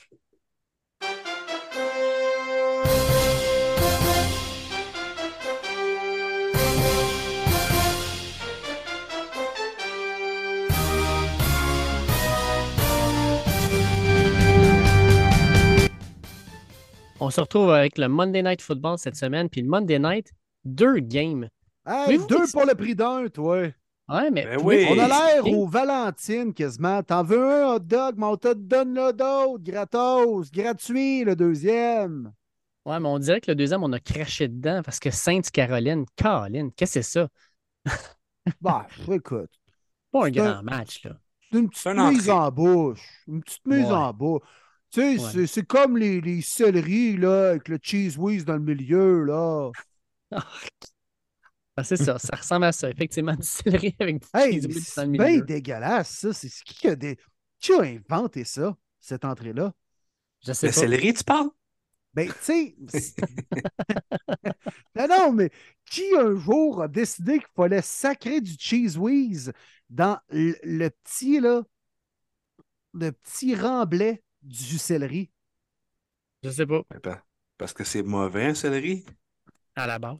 Ouais, mais on peut pas mettre du beurre de pinot, on peut pas mettre euh, de la confiture, on peut pas mettre. Euh, ouais. c'est les Will. Philadelphia. Essaye-les, Will. Ah tu nous reviendras au podcast la semaine prochaine. Confiture aux fraises. Dans la petite entrée du céleri, vous en installez une bonne couche et vous le mettez dans votre bouche. Super. On va essayer ça. Je t'en redonne euh, mon euh, appréciation. On, va manger ça avec un bon café maillot. Là. Ça va être tout un du ah, bon, revenons en Caroline. Saints contre Panthers. Ouais, match de division. Bryce Young, deuxième départ. On va lui souhaiter que ça aille mieux, mais je pense pas. Moi, j'aime beaucoup, beaucoup la défensive des Saints. Euh, J'y crois grandement. Je vais avec une victoire de New Orleans. Euh, j'ai hâte de voir comment on va arrêter Brian Burns, par exemple, qui était vraiment en feu en première demi la semaine passée contre les Falcons. Euh, par contre, grosse, grosse, grosse blessure qu'on a vue. JC Horn, qui est d'ailleurs passé tout juste à côté de moi alors que j'attendais pour rentrer dans la chambre des joueurs. Il avait pas l'air très, très content. Puis euh, j'ai vu la confirmation aujourd'hui qu'il va manquer plusieurs semaines. Un joueur talentueux qu'on a repêché haut. Euh, aussi haut que Pat Surtain, malheureusement, a toujours été blessé dans sa carrière. très triste, mais ça fait très mal aux Panthers. Donc, victoire des Saints. Mm. Ouais, puis c'est quand même une équipe qu'on a vue de près, les Panthers, la semaine dernière, les gars. Puis on a, on a remarqué qu'il y a plusieurs trous dans cette équipe-là. Il y a des éléments intéressants, mais il y a beaucoup de trous dans cette équipe-là. Puis euh, la défensive des Saints, elle est bien bâtie. Ça frappe également quand tu euh, euh, au niveau du centre défensif avec Demario Davis, Pete Warner également, des gros demi de coin. Tyron Matthew, qui a toujours été reconnu pour sa physicalité. donc, Derek Carr, bien entouré relativement, avec Chris Olave, qui a été bon à son premier match. Les Saints vont réussir à battre les Panthers sans trop de difficultés. Saints de mon côté aussi. Euh, je pense que Chris Olave va avoir tout un match. Euh, puis, Brian Birds va peut-être pouvoir mettre un petit peu de pression, mais la ligne offensive des Saints est souvent sous-estimée. J'ai l'impression c'est une bonne ligne offensive. Je pense qu'ils vont être capables de contrôler tout ça. Puis Cam Jordan va connaître un bon match parce que je pense que Ikem Ekwonu ne fera pas le poids devant ce vétéran qui est, tu l'avais dit, Will, l'un des plus sous-estimés de la Ligue. Dernier match de la semaine, messieurs, avec le deuxième Monday Night Football, un match que mon ami Will a très très hâte, mais qu'on a tous hâte. Moi, c'est un match que j'ai vraiment vraiment hâte de voir. Les Browns de Cleveland qui vont euh, se euh, téléporter à Pittsburgh pour affronter les Steelers. 1-0 contre 0-1, comment qu'on voit ça? Deuxième match de division en deux semaines pour mes Bruns. Euh, ça commence fort en début de saison. C'est parfait. C'est parfait. Euh, je m'attends à une bien meilleure opposition des Steelers de ce qu'ils ont donné face aux 49ers. Je pense que ça a été une bonne claque d'en face pour euh, les Steelers. C'est un duel de division. C'est quand même toujours des matchs chaudement disputés entre ces deux équipes-là depuis deux, trois ans. Euh, écoute, les Browns, la défensive est à regarder cette année. Jim Schwartz a complètement amené une philosophie différente, une culture différente. Tout le monde est dans la bonne chaise. J'ai vu Miles Garrett qui, est, qui était vraiment pas sur le terrain pour tous les jeux. On le plaçait uniquement en situation évidente de passe parce qu'on voulait qu'il soit à 100% pour chasser le corps arrière, puis arriver frais sur le terrain. Les demi de coin également sont placés dans les bonnes chaises. Donc, je pense qu'on va réussir à compliquer la vie de Kenny Pickett. Puis Pickett doit être confortable pour bien jouer. C'est un gars qui, quand il est dérangé, quand on sort un peu de sa pochette, il n'est pas vraiment à l'aise. Euh, je pense que Nick Chubb va être en mesure de courir un 100 verges comme il le fait à l'habitude. Victoire serrée de mes Browns sur les Steelers et on sera 2-0 après deux matchs. Browns de mon côté aussi, je ne pensais pas dire ça, mais Browns m'ont grandement impressionné la semaine 1. Euh, j'ai vraiment aimé euh, Ward, votre safety, a connu tout un match. je pense que Miles Garrett va mettre énormément de pression sur Kenny Pickett, comme tu le disais. Puis Zadarius Smith va faire la même chose. Puis en, défense, en offensive, comment tu es capable de contrôler un TJ Watt? Ben, en courant le ballon. je pense que c'est ce qu'on va faire. Je pense qu'on va courir le ballon une bonne partie du match. Nick Chubb, c'est le gars que tu veux pour ce travail-là. Puis Dawan Jones, qui va prendre la place de Conklin qui s'est blessé. Je pense qu'au poids qu'il a, pas à la grosseur qu'il a, il va être capable de déplacer son gars. Victoire des Bruns, moi aussi. Bon match, bon match défensif. Ça va être serré, vraiment. Euh, ça va aller jusqu'à la toute fin. Euh, les Browns, meilleure équipe au sol. Euh, Amir Cooper, il s'est blessé. Je sais pas si euh, as-tu vu son status, Will, pour cette semaine? Ouais, limité aux pratiques, là, mais tout indique quand même qu'il devrait être sur le terrain, d'autant plus qu'on joue lundi. Il y a quand même une journée de plus de repos. Donc, tout indique qu'il devrait être là. Ouais. Exact. Donc, euh, on a quand même deux, euh, deux pensées pareilles. C'est souvent les deux Titan set. Euh, Deontay Johnson, il est blessé, ne sera pas là. L'autre côté, Amber Cooper va être là, mais c'est pas à 100%. On a Nick Chubb. L'autre côté, on a Najee Harris puis euh, Jen Warren. Pour vrai, c'est deux équipes qui se ressemblent beaucoup. deux bonnes défensives. Parce que je les ai mis haut, je, suis incapable de voir Steelers 0-2. C'est pas mal ma seule raison que je vais mettre Steelers. On joue à domicile. Euh, je les vois plus gros que ça. Mais je serais pas surpris du tout que les Browns gagnent, par contre, euh, aucunement. Mais je pense que les amateurs de défensive vont être satisfaits. Ça va être, euh, ça va être quelque chose. Bon, m'arrête c'est bien Martin Saint-Jean qui met les Steelers, hein? C'était, voyons, c'était la plus belle invention depuis le pain tranché, puis ah ouais, par là. Pas surpris, hein? je les mettais haut, il faut bien que je leur mette des victoires. Ah non, c'est correct. T'as dit quand même que tu t'attendais à une victoire peut-être des Browns. Non, non, je t'agace. C'était c'était bien résumé. C'était bien résumé. All right, les boys! Ouais, Ben c'est oui. ce qui fait le tour de la semaine numéro 2. des pas pires matchs. À première Oui. vue, peut-être un peu moins, mais je suis convaincu que la semaine prochaine au podcast, on va se dire Waouh, ça a été une belle semaine. Puis, tu sais, souvent, là, on- ça commence à prendre vraiment son air d'aller à partir de la semaine 2, de la semaine 3, de la semaine 4. Puis là, dès qu'octobre embarque, là, oh, là, on est dedans dans la saison. Oui, On absolument. Absolument. Puis là, c'est le fun. Là. Tu sais, On a déjà deux semaines de prédiction de fête. La semaine 1 est faite. On a eu un trip de fou. Là. Tu te dis, OK, là, on est dans la saison. Là. Vraiment, vraiment, vraiment solide. Puis, euh, prendre un petit deux secondes pour remercier NFL Fans du Québec de toujours nous supporter derrière ce projet-là euh, avec euh, 5800 partisans. C'est vraiment le fun d'échanger là-dessus. Donc, n'hésitez pas d'aller mettre un j'aime sur la page NFL Fans du Québec. Moi, j'en profite pour euh, dire que vous venez d'écouter un podcast qui s'est retrouvé numéro 28 sur la liste Chartable des podcasts les plus euh, qui, ont, qui ont le plus gros reach dans la dernière semaine. sont le plus tendance. Ouais. Sur Let's les plus go. de 5000 qui sont euh, suivis par Chartable au Canada, numéro 28 pour premier les buts.